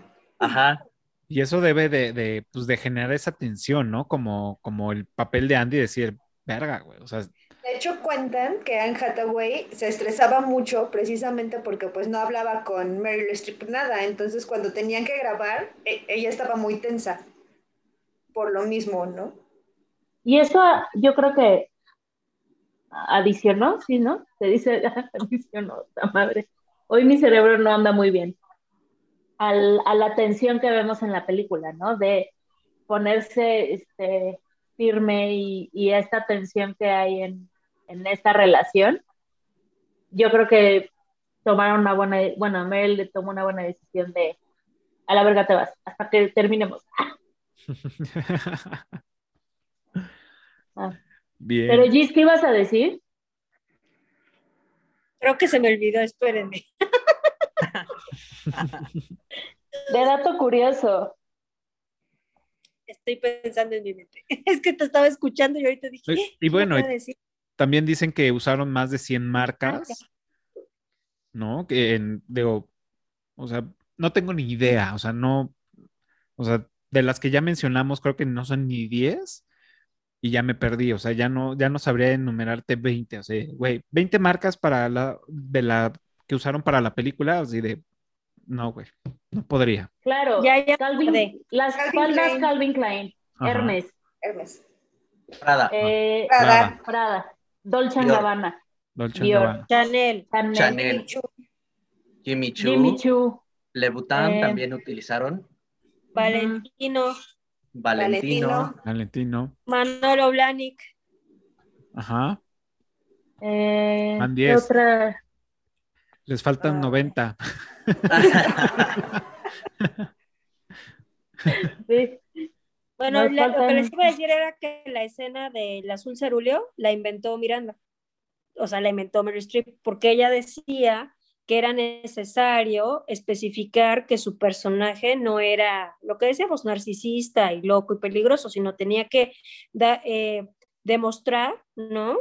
Que ella le importaba verdaderamente su trabajo. Entonces, que cuando ella dice this stuff, ¿no? Eso, o sea, que por eso sí se prende y dice, bueno, no voy a hacer una escena, le voy a explicar de qué se trata, ¿no? Porque creo que es muy importante que ella dice, eh, eh, pareciera que le da a entender, te has de sentir muy superior que tú piensas que lo que estamos aquí haciendo no tiene nada que ver contigo, cuando lo que traes puesto tiene que ver con nosotros, ¿no? Está bien. Wow, y luego esa esta escena creo que frase es también, grande. no, yo es la frase esta de que el, eh, la moda es más importante que el arte porque la moda la traes puesta todo el tiempo, ¿no? Sí. Yo creo que toda esa secuencia es sí buenísima. tiene- Sí, sí, sí, dale, dale, dale. No, que creo que tiene, ahí hay un punto, ¿no? O sea, aunque varios han mencionado que no tienen idea de moda y que no les gusta la moda, y yo creo que todos en algún punto estamos involucrados con la moda. Todos, ¿no? O sea, la playera que traemos ahorita, el short que traemos, hasta los tenis que nos ponemos, ¿no? Aunque no andemos con marcas de diseñador por la calle, creo que todos tenemos algo que ver con la moda siempre. Si no andaríamos desnudos, o sea, Exacto. Es parte de nuestra expresión. exacto. Aunque no sean de diseñador, es eh, parte de cómo nos expresamos, cómo expresamos el yo, de, ah, pues yo me siento así, entonces yo me voy a poner esto. Y es ahí donde entra todo el, el- el pedo de la moda que explica Miranda muy bien. Ok. Perdón, Norma nos quiere comentar algo. Sí, eh, respecto a eso, creo que esa es una gran aportación que hizo la película sobre eh, decirle a la gente que la moda no es una cosa banal y que hay mucha, que es un movimiento sociocultural y que incluso siempre que hay un evento histórico, eh, siempre existe un movimiento eh, de moda eh, que, lo, que reacciona. Ejemplo, eh, cuando hubo la, la, década en donde hubo, eh, pues en los noventas toda la gente estaba, en los ochentas todo el mundo estaba muy, a lo mejor muy, muy inconsciente del tema del SIDA, por ejemplo. Entonces había muchos co colores fluorescentes, había mucha, mucha vida en el tema de, de la moda. En los años 90 la gente se empieza a morir de SIDA. ¿Y qué es lo que pasa con la moda? Empiezan a tener, eh, a vestirse la gente de colores oscuros, al hacerse el cabello, a todo más sobrio. Entonces, quieramos o no, queramos o no, pues eh, al final la verdad es que todos, todos, aunque no sé, como bien lo dijo Miranda, aunque no sepamos qué estamos vistiendo, somos parte de un movimiento cultural, que a veces nos vestimos sin darnos cuenta que, que, que, estaba así, ¿no? O otro ejemplo, eh, no sé, empezaron a ponerse de moda hace, pues ya hace unas décadas, eh, los, usar tenis sin agujetas. Porque esto era una reacción a, a cuando a, a los, a, a, la comunidad negra la metían a la cárcel y pues hacer alusión a que entrando a la cárcel te quitan las agujetas. Claro. Entonces, todo, todo, todo eh, a veces no sabemos la historia detrás como el, la escena del azul, pero todo tiene que ver con, con, la moda. Totalmente. Muy bien, muchas gracias Norma.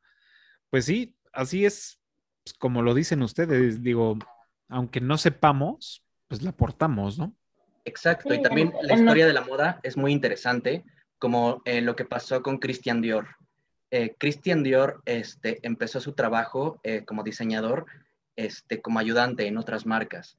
Cuando formó su, su, su, su, marca propia y empezó todo este movimiento que Christian Dior cambió la moda para las mujeres y cambió la moda en general, porque también este fue un tiempo donde había una crisis económica muy fuerte y entonces el impulso que le dio Christian Dior a la moda, por ejemplo, este, fue este, una, una ayuda económica increíble para, no solamente para Francia, sino para el mundo en adelante, porque empezó a dar trabajo a costureras, empezó a dar trabajo a la industria textil, etcétera, etcétera, y de ahí se eh, fueron, fue como una bola de nieve que ayudó también a la economía mundial. Entonces también la historia de la moda no solamente es en lo que nos ponemos, sino la repercusión que tiene en todo lo demás, creo yo. Claro. Sí, estoy a favor con eso. Oigan, ¿qué tal? Estoy a favor con eso. ¿Qué, qué opinan de la música? A ver, ¿qué nos pueden platicar? Ale, la experta, que nos diga algo. No, a mí me parece que utilizaron las rolas perfectas, las icónicas para la moda, como, como lo dijo Vaquita. El montaje de Vogue con Madonna y, los cambios de outfit es excelente. Es, o sea, el pacing, el ritmo, todo, o sea, es más, desde la entrada, vas, vas entrando desde el, eh, ¿cómo, ¿cómo, se llama esta canción? Um, Suddenly sí. sí. Que te va metiendo y, y vas viendo, ¿no? la perspectiva de las chavas que se superarreglan y Andy con su chapstick, ¿no? Y este, pienso que fueron elecciones correctas que te van llevando a, a este mundo de excitement y glamour. Claro. Muy bien. Sí, sí, sí. ¿Alguien más? Digo, así como un, mortal que no nos dedicamos a la música, a mí también me pareció muy buena la, la, mm, en este caso, la, sincronización, este, el, soundtrack, muy bueno. No identifiqué score, no sé si Ale lo, lo, lo, lo y me imagino que sí, porque hay un músico involucrado, como ya les dije, este Zafiro, Zapiro, Zapiro. Disculpen ustedes, no, no, no sé cómo se pronuncia, pero seguramente es Shapiro. Este, y él es como, pues bueno, el, compositor. Entonces, seguramente hubo score. No lo identifico, más bien identifiqué toda la parte de, la musicalización de, de bandas de música cantada, vamos. No, fue, muy buena elección. Yo, yo coincido con que las piezas musicales fueron excelentes para la película. Bueno, yo tengo, ahorita acabo de acordar de un dato curioso. Después de que salió la película, por cualquier cosa, la Wintour cambió la decoración de su oficina porque decía que era muy parecida. Entonces dice, no reconozco, pero por si las dudas, cambio mi diseño. Sí, claro. Yo, yo tengo más datos curiosos, como por ejemplo que la mayoría, bueno, el, guardarropa de Meryl Streep fue donado a una caridad y mucha de la ropa que usa Andy fue subastada y Anne Hathaway compró el abrigo verde que, que se utiliza en este montaje. Este, no, pues hay, hay mucho todavía, muchos. El pelo blanco fue idea de Mary Streep, ¿no? Claro. Le quedó súper bien, a mí me parece que, le da un toque... Le da fuerza al personaje, además. Totalmente. O sea, los lentes, la mirada que tiene esta señora, el peinado, o sea, la neta es que le quedó así, fue redondo eso. Ay, me encantan las caras que hace cuando algo no le gusta, así de. Ajá. Sí, es una, cara muy expresiva. sabes cuando algo está bien o cuando no está. E incluso, o sea, una, parte de la revelación de, esta película es ver a, una, este, una Miranda sin maquillaje, ¿no? Que también fue como idea de ella decir, güey, o sea, démosle al natural porque está llegando a un punto en que pues yo traigo un pedo y está entrando a mi mundo y yo le estoy dando la oportunidad mi mundo, pues ahorita mi problema es este y pues así es hoy, ¿no? sí, reflejar una Miranda más humana, ¿no? Que no es la una humana.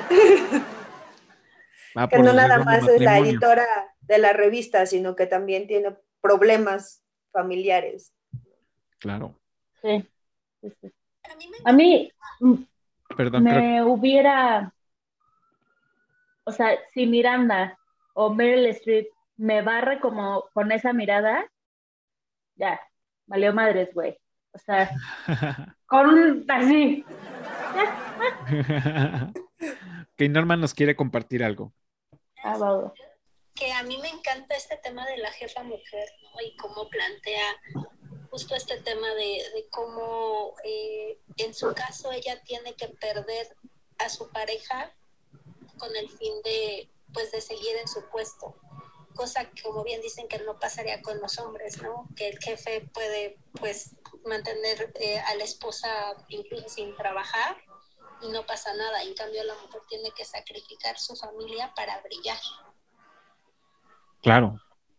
Sí, y es algo, son de esas revelaciones que trae la película que dices, sé que lo van a hacer, pero pues bueno, o sea, no lo tienen que mostrar, ¿no? Y, para que también veas a una Miranda, pues un poco frágil, ¿no? Y, te enganche en el papel y, no sé, o sea, creo que es parte de, de, de esos sentimientos que andan revoloteando en toda la película, en la parte de arriba y te van cayendo, ¿no? Digo, así yo lo veo. Muchas gracias, Norma.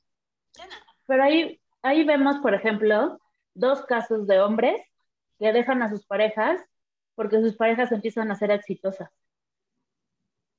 Y en el caso de Miranda te dice que es no nada más el primer esposo que pierde por su trabajo. Entonces, te dejan ahí un dejo de el hombre se va a sentir intimidado, no va a aguantar a una mujer que trabaja y a una mujer que le dice, no eres la prioridad, mi trabajo es la prioridad y tú vienes en segundo, güey, pero mi chamba, voy a luchar por lo que quiero y voy a tener este puestazo. Y entonces vemos que el, el hombre no está dispuesto a soportar el, el, sacrificio y lo que pueda llegar a ser una mujer por ser exitosa. Claro. Sí, digo, lo, lo deja muy claro, totalmente. Y entonces tú dices, yo no me pongo del lugar de no sé quién, yo digo, si voy a ser exitosa, ¿qué? ¿Te vas a sentir intimidado? No, mi rey, no, mi ciela. Cero. No, a mí que me mantengan. Muy bien dicho. Yo te apoyo en tu chamba, yo te apoyo, tú manténme. Dale, vas. Muy bien. Pues ya los últimos minutos para, para mm, para datos curiosos que tengan. bueno, la, autora del libro sale en un cameo como la nana de las gemelas en el tren. Ah, ok. Mira. Sí. Bien. Y las escenas en París nada más duraron dos días porque era muy caro volar a Mary, a París. Claro. Y ella filmó todas sus escenas en Estados Unidos, las que eran en París. Wow. Sí, de hecho, hasta, digo, se ve, se ve, eh, se ve cuando van en el carro que están, pues, llegando al hotel o no sé a dónde iban, que están en, supuestamente en las calles de París, sí se ve la, animación en, en, las ventanas del auto.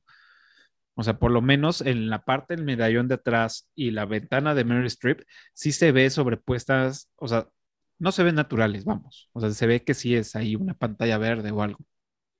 Entonces, tiene mucho sentido lo que acaban de decir. Y bueno, otro dato curioso es que todos los abrigos que va aventando Miranda en las escenas al escritorio de Andy son de un diseñador ruso, así, no, no recuerdo el nombre ahorita, pero son de un diseñador ruso así súper carísimo. Y la diseñadora de vestuario coincidió con que el diseñador estaba en Nueva York y entonces ya no tuvieron que trasladar los abrigos. Entonces eso fue como que les ahorró un poco en, dentro del presupuesto de vestuario que tenían.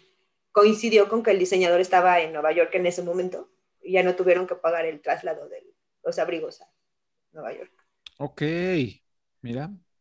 Eso es pues ya, ya se había pasado del presupuesto. Fíjate que también hablando de los abrigos ahorita que dices, Market, este, eh, yo leí que para que ella perfeccionara el arte de aventarlo, filmaron innumerables escenas porque había veces que la bolsa del abrigo no caía en la mesa. Entonces, que eso la, hacía que la Mary Streep entrara así como en crisis de no más, ¿no? Entonces, que tuvieron que ensayar con bolsas, abrigos, pesos, porque unos son de piel, otros de tela, bolsotas, todo. Entonces, que sí, qué chistoso que una gran actriz de ese calibre, una de las cosas que más sufrió fue aventar el abrigo en la, ah, bueno, Andy, ¿no? A su visita. Claro. Una, una gran escena es cuando, después de que le dice, Andy, tú vas a París, la chingada, que decide aventárselo al escritorio de Emily, que dices, ¡ah, Sí, perra! La rebajó. Sí. La rebajó de nivel, así de. Es de, Ah, ya no es la número uno, ya es la número dos. sí, Paz. claro, es fuertísima. Está cabrón. Y, y que después sale de su "Tú oficina. le tienes que decir que ya no va a ir a París y que vas a ir tú. Así, no se te Oh, olvide decirle Dios. a Emily, así, ¡ay, güey! Esa- esa- esa- Ah, yo creo que esas escenas son, son de las más intensas, que están muy cargadas de, de- de- de- de adrenalina en la película. Una es de, o sea, sí lo va a poner en, en el, en el escritorio de Anne, y después como que dice, no, y se lo avienta a la otra, dices, ok, Ay, qué fuerte. y la otra decir, bueno, pues, y ya le dijiste, o sea, no, no es de, y tú le vas a decir, sino es de, ¿ya le dijiste? No, no, le dice, No. no, se te olvide de- decirle a, a Ah, Emily, claro, no se te olvide decirle. Y claro. le dice, ahorita. No es de, Sí es ruda, sí es ruda. Uy.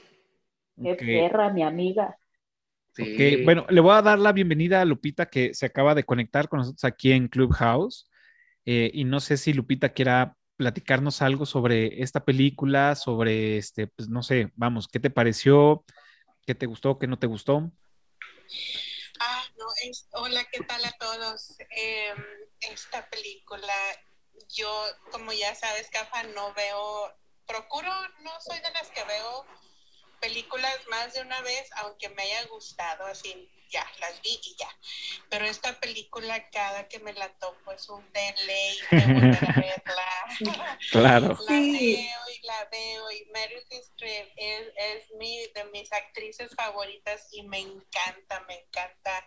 O sea, toda ella, este, desde cuando está sin maquillaje, derrotada en su departamento, cuando se va a divorciar, hasta empoderada, fregona, con los lentes. No, no, no, es que toda, toda la película me encanta. Increíble. Perfecto, gracias Lupita. Pues sí, digo, ahí está. No sé si tengan más datos curiosos, sino para ya pasar. adelante, adelante, Vaca. Yo tengo un dato curioso que, eh, bueno, Emily Blunt, este, la, la frase que ella le dice cuando está en- enferma, que le dice, estoy escuchando esto y quiero escuchar esto, este, la escuchó en la calle de una mamá que le decía lo mismo a su hijo, que estaba así de, "Ah", así, estoy escuchando esto y quiero escuchar esto. Esa la metió Emily Blunt porque la vio en la calle de una mamá diciéndole a un hijo, a su hijo, así quiero escu- estoy escuchando esto, quiero escuchar esto. Guau, así de, sí, Es buenísimo. Claro, totalmente. Es Me maravillosa.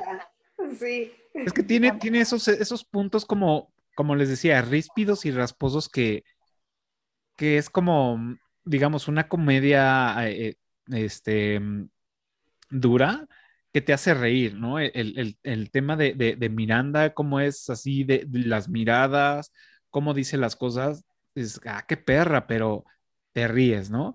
De Emily, que también es un gran personaje, lo disfrutas, o sea, dices, wow, ¿no? Y, y cuando la has visto ya varias veces, dices, te va a cargar la chingada después, güey, pero lo disfruto. Cada, cada vez que lo haces, lo disfruto, ¿no? Pero Emily, por ejemplo, cuando da las instrucciones para entregar The Book, Ah, que es todo, o sea, todo general, güey, ¿qué escaleras? La derecha, la izquierda, dime, o sea, ¿cuál mesa con con flores? flores. Hay tres.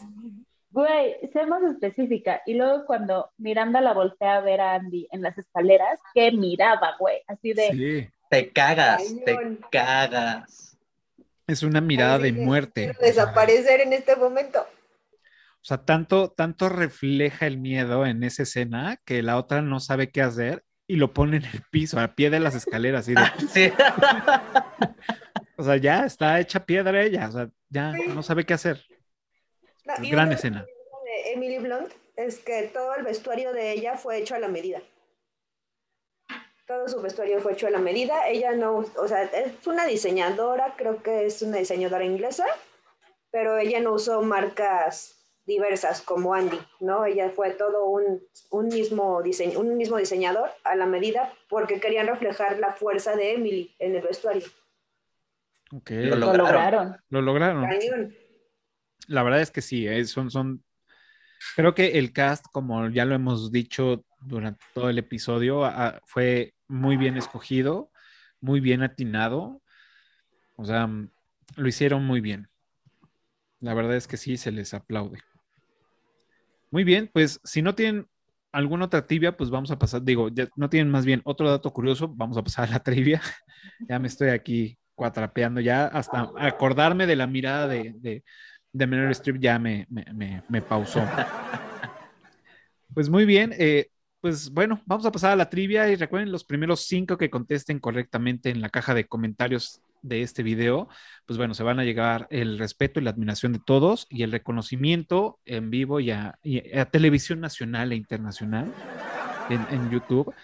Y pues bueno, cuando tengamos eh, este, patrocinadores, les haremos llegar un bonito recuerdo.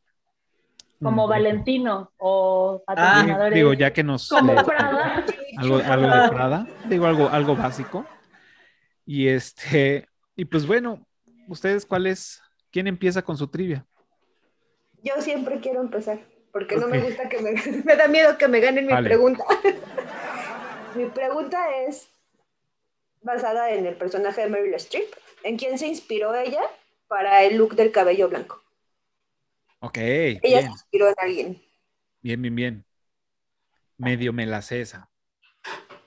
Ok, ¿quién Yo, sigue? Venga, Ale. venga.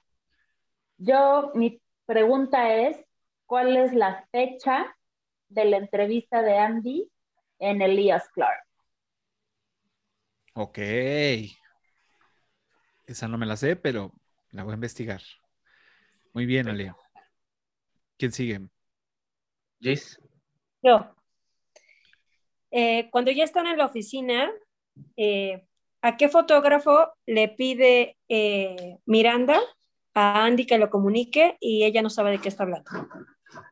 Ok, ok, ok. Bien, bien, bien, buena. ¿Tú, Vic? eh, yo, eh, ¿qué personalidad inglesa eh, audicionó para el rol de Nigel, el que se quedó Stanley Tucci? Ok, bien, bien, bien. Pues bueno, yo tengo, no sé si es fácil o difícil, porque como yo no estoy en el mundo de la moda y tampoco soy tan pomposo de las marcas, probablemente alguien lo pueda reconocer tan rápido, pero mi trivia es, ¿de qué marca son los pañuelos que salen volando cuando atropellan a Emily? Creo que es muy fácil por sus caras. Pues bueno, ahí está la trivia. Y este, pues recuerden, los primeros cinco que contesten correctamente, pues se van a llevar el respeto y admiración de todos nosotros. Y las felicitaciones en los próximos episodios. Pues bueno, ya estamos este, pues casi ya a punto de pues, terminar. Se nos, se nos está yendo como agua este episodio. Este, y pues sigue las últimas dos preguntas y es, pues bueno, hay que rankearla, ¿no? Y como saben, eh, yo ranqueo en mis redes sociales, publico el- y ranqueo las películas de en IMBD. ¿Cuánto le ponen a esta película?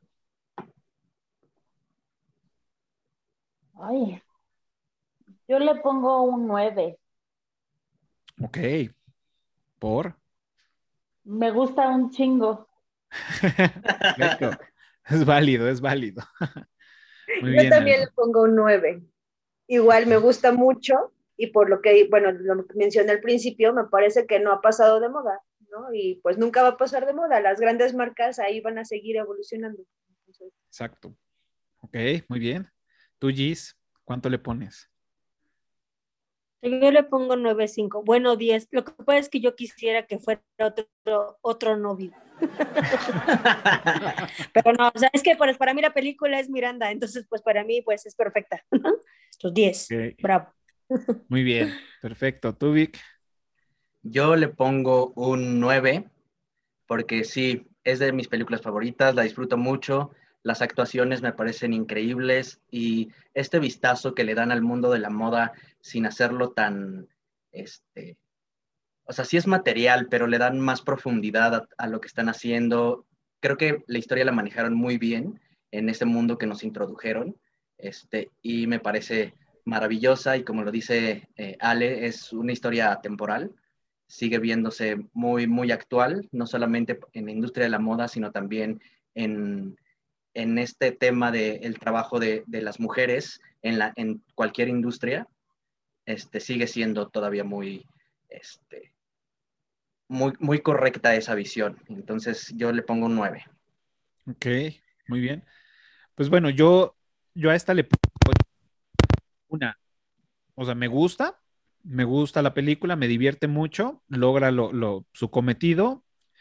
No le no tengo mucha noción de la moda y creo que si la tuviera podría apreciarla más. Y dos, porque sí me faltó contexto para generar un, juicio sobre las relaciones, las relaciones, la relación de, de esta Andy con su güey. Y ya, o sea, creo que eso es por eso. Pues ahora le vamos a preguntar primero a Norma y después a Lupita cuánto le ponen del 1 al 10 a esta película. Yo le pondría un 8.5. Me gusta mucho el, el, tema, cómo tratan el tema de la moda y el contexto, pero pues eh, sigue siendo una película muy, muy rosita. Ok, gracias Norma. Lupita, ¿cuánto le pones a esta película? Ay, pues es que a mí me encanta. Yo le pongo un 9.9. ya, ponle el 10 de una vez, sin miedo al éxito. Sí, todo, todo, lo que hace Meryl Streep me encanta y la película se me hace hermosa, bonita, linda y bien, bien manejada, bien lograda. Perfecto, gracias Lupita. Pues ahí está ya el ranking. Digo, si no la han visto, chin, spoilers y demás. Tuvimos al principio ahí su, la alerta de, de spoiler. Este, véanla, no se van a arrepentir. Y por última, última pregunta es, pues ya saben, la recomendación de, de, cada semana. Este, ¿Qué están viendo ahorita o qué han visto que nos recomienden y en qué plataforma? ¿Quién empieza? Bueno, Yo. pues nosotros esta semana retomamos Peaky Blinders. Bien. La, yo ya iba como en la temporada 3, pero la pausé y Luis no la había visto, entonces la retomamos, empezamos otra vez desde la temporada 1, de hecho llevamos en la temporada 2. A mí me encanta esa serie, entonces la recomiendo ampliamente. Y bueno, nuestro, mi, mi gusto culposo, ¿no? Luis Miguel parte 2, todos los domingos a las 7 de la noche. Bien, el de muchos seguramente. Sí. Y el mío va a ser en, en, en unas cuatro semanas más va a ser el mío. Ok. ¿Quién sigue? Creo que Yo. sí va. Sí, yo acabo de ver una miniserie que se llama. Ah, va, perdón. Este, bueno, yo vi una miniserie que se llama eh, Alguien tiene que morir. Son tres capítulos en Netflix. Es de Manolo Caro, es el que hizo La Casa de las Flores.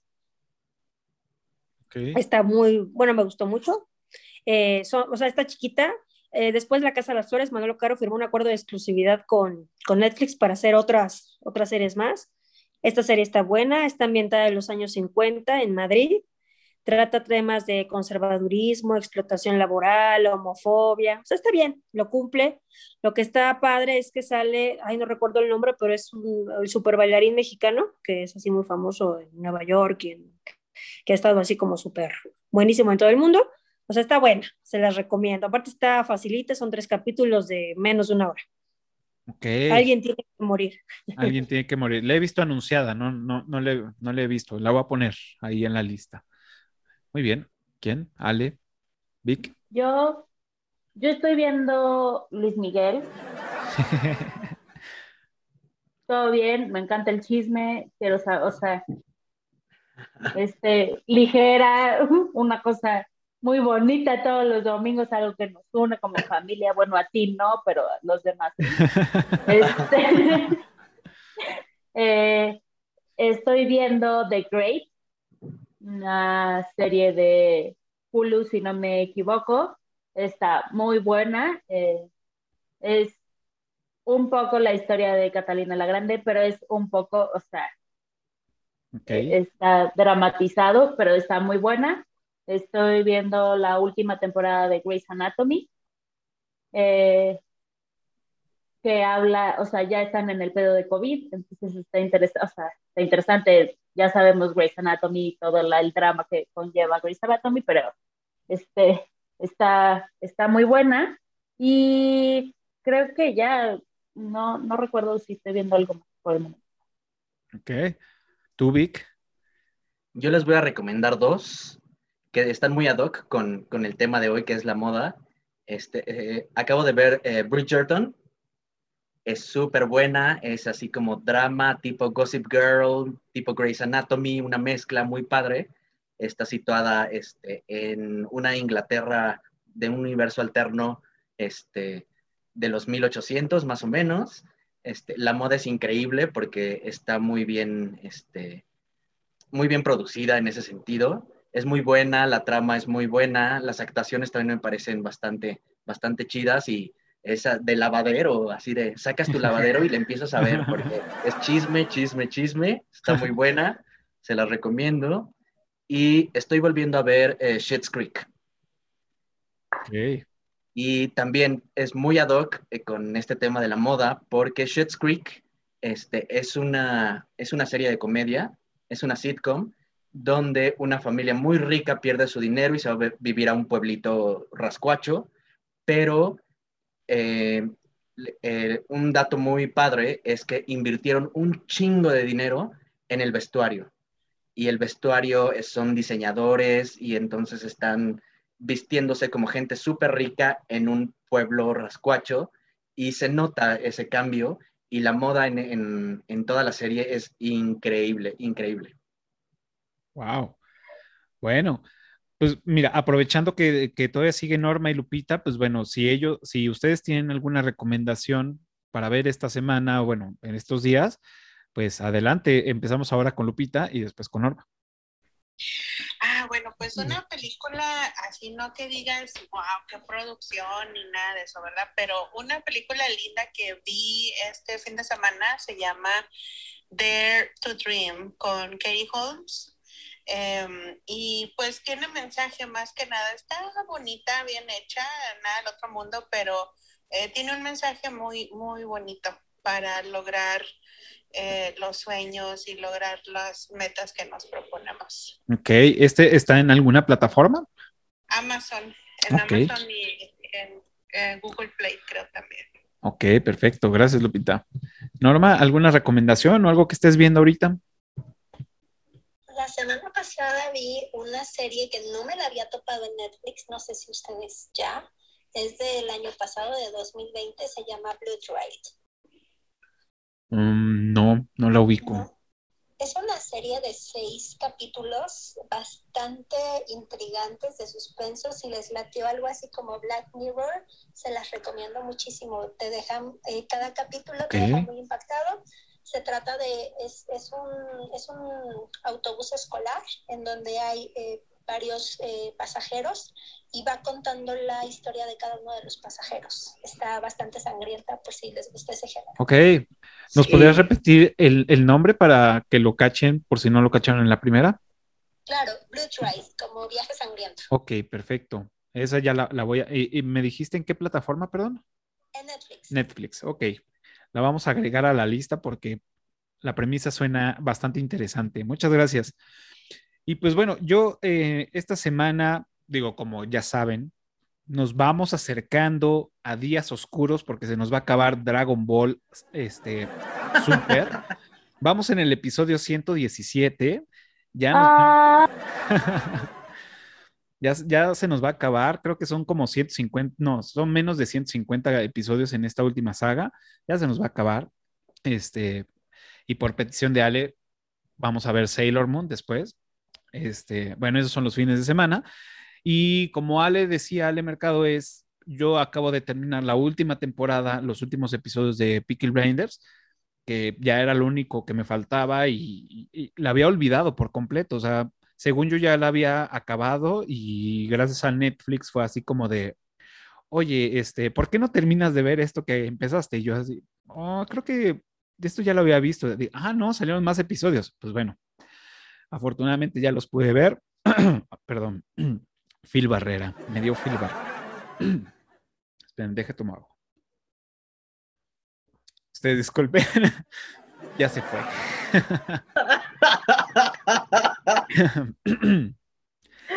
enorme, enorme. Ahora, ahora sí, ahora sí me dio, ahora sí me dio. Y ahorita estoy viendo por recomendación de David, que también es alguien que ha participado con nosotros aquí en, en Eructitos, estoy viendo Mr. Robot. Recomendable, este está en Amazon, recomendable, esta serie van en la cuarta temporada, incluidas en Prime, es hasta la tercera, la cuarta no lo sé, no he investigado, probablemente la cobren, pero este, por lo mientras, las tres, las tres primeras temporadas están ahí, este, si eres de, de Prime, pues bueno, las vas a tener ahí. Muy interesante, está muy entretenida, se las recomiendo. No puedo decir más porque si digo algo más es mucho spoiler. Entonces, esta no venía incluida en el paquete del día de así que pues no se los vamos a decir. Pues, ahí están las recomendaciones de esta semana. Este, y pues bueno, si ustedes nos quieren recomendar alguna, pues pónganos ahí en, la caja de comentarios. O si quieren que hablemos de alguna película, también se vale, pónganla ahí en la caja de comentarios, las vamos anotando en la lista. Y pues bueno, este, ahora sí, ya se nos acabó el tiempo.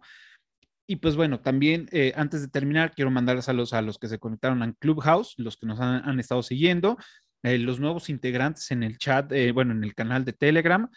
Y este, pues bueno, más bien les toca a ustedes despedirse. Si quieren compartir redes sociales o no, también se vale. Si tienen algún proyecto, pues este es el momento de hacer el comercial. Bueno, pues buenas noches. Cafa, muchas gracias por invitarme. Me la pasé increíble. Es una de las películas que más me gusta. Y compartirla con amigos, pues qué mejor, ¿no? Entonces, muy, muy a gusto, como siempre. Gracias, muchas gracias. Pues ya nada, bye. Pásenla chido. Nos vemos el próximo capítulo y ya. Bien, pues gracias, Ali.